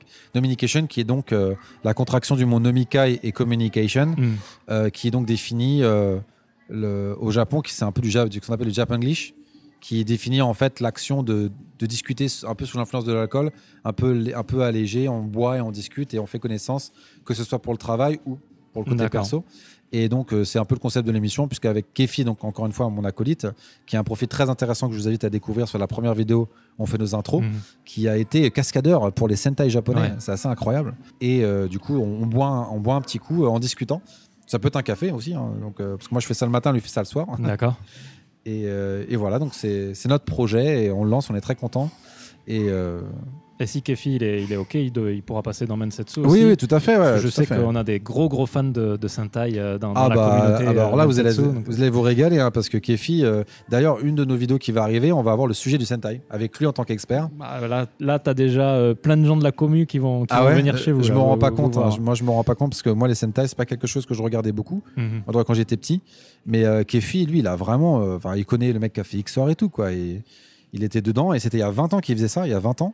Et aujourd'hui, il est chorégraphe de combat pour des grands films comme James Bond, euh, Jason Bourne. euh, il a fait euh, des, des films en Vietnam, etc. D'accord. C'est son métier. Et il a une- un sacré bagage au Japon, deux ans complet à travailler pour la boîte White Stunt Mhm. où il faisait spéci- en- spécifiquement en fait tout ce qui est les, les séries liées alors soit c'est Chocotatsu qu'on dit je sais plus comment on dit J'avoue, à chaque fois, j'arrive pas, à à chaque fois, j'oublie, pas à le dire. je m'excuse, hein, pour les dis Sentai. euh, ouais moi aussi je dis Sentai mais voilà to- vous- Tokakatsu, un truc To- comme ça. là. c'est ça, ouais. Mais je... Tokatsu Tokatsu non je Bah, bon, bon, si vous nous écoutez que vous, vous souriez si vous le savez s'il vous plaît éclairez-nous euh, dans les commentaires Twitter sur euh, la page de Mensetsu et euh, sinon venez nous, euh, nous voir sur YouTube dans la page Nominication Et euh, donc, voilà le Twitter, c'est aussi Nominication Tout à fait, ouais. Donc je te donnerai les liens pour que tu puisses le mettre dans le ticket. Ouais. Euh, mais Nominication, assez bizarrement, il n'y en a qu'un seul sur YouTube. Personne n'a ce nom de channel. Donc Nominication, donc N-O-M-I-N-I-C-A-T-I-O-N, Mhm. euh, tout attaché. Et vous mettez ça sur YouTube et c'est la première chose qui sortira. C'est le logo avec la petite bière et le micro. Et euh, sur Twitter, a priori, euh, ce serait aussi euh, le même. Et je veux... On vient juste de le créer, donc je Ouais. préfère pas dire de bêtises et le- que vous puissiez regarder dans le ticket. Mais si vous venez sur la chaîne, la, pa- la page YouTube, on met tous les réseaux de toute façon dans la partie à propos. Donc, vous pouvez nous rejoindre sur Twitter, évidemment, avec grand plaisir. Ça vient juste d'ouvrir. Donc, on aimerait vraiment avoir des retours en fait d'auditeurs pour savoir les sujets que vous aimez qu'on traite. Mhm. Parce que nous, on en a plein en tête, mais on aimerait bien qu'il y ait un échange, puisqu'on fait surtout ça pour partager notre expérience de Japon tout en détail et en, et en fun. Ok, c'est bien compris. Eh ben, allez, euh, allez voter euh, sur, sur Allez les voter. commentaires. Allez, votez. Très bien. Bah écoute, euh, merci beaucoup. euh, Je t'en prie, euh, merci à toi. euh. d'être venu. Et puis, euh, puis je te dis à la prochaine fois, du coup, hein, on verra. Ouais, ça marche. À la prochaine. Donc, euh, toi, tu es le bienvenu. Donc, encore une fois, euh, c'est prévu. Euh, donc, on aura euh, le grand Mathieu Voilà. qui sera avec Plutôt nous. petit. En plus, Kefi il est super grand. Pour Nominication, on, donc, on espère vous voir nombreux venir et bien évidemment, on espère pouvoir échanger ensemble très bientôt. ok. Et aux auditoristes, je vous dis au mois prochain. Parce qu'en ce moment, j'arrive à faire à peu près tous les mois. Je suis, je suis assez content. Ah, super. À bientôt. Merci Au revoir. encore. À bientôt, bien.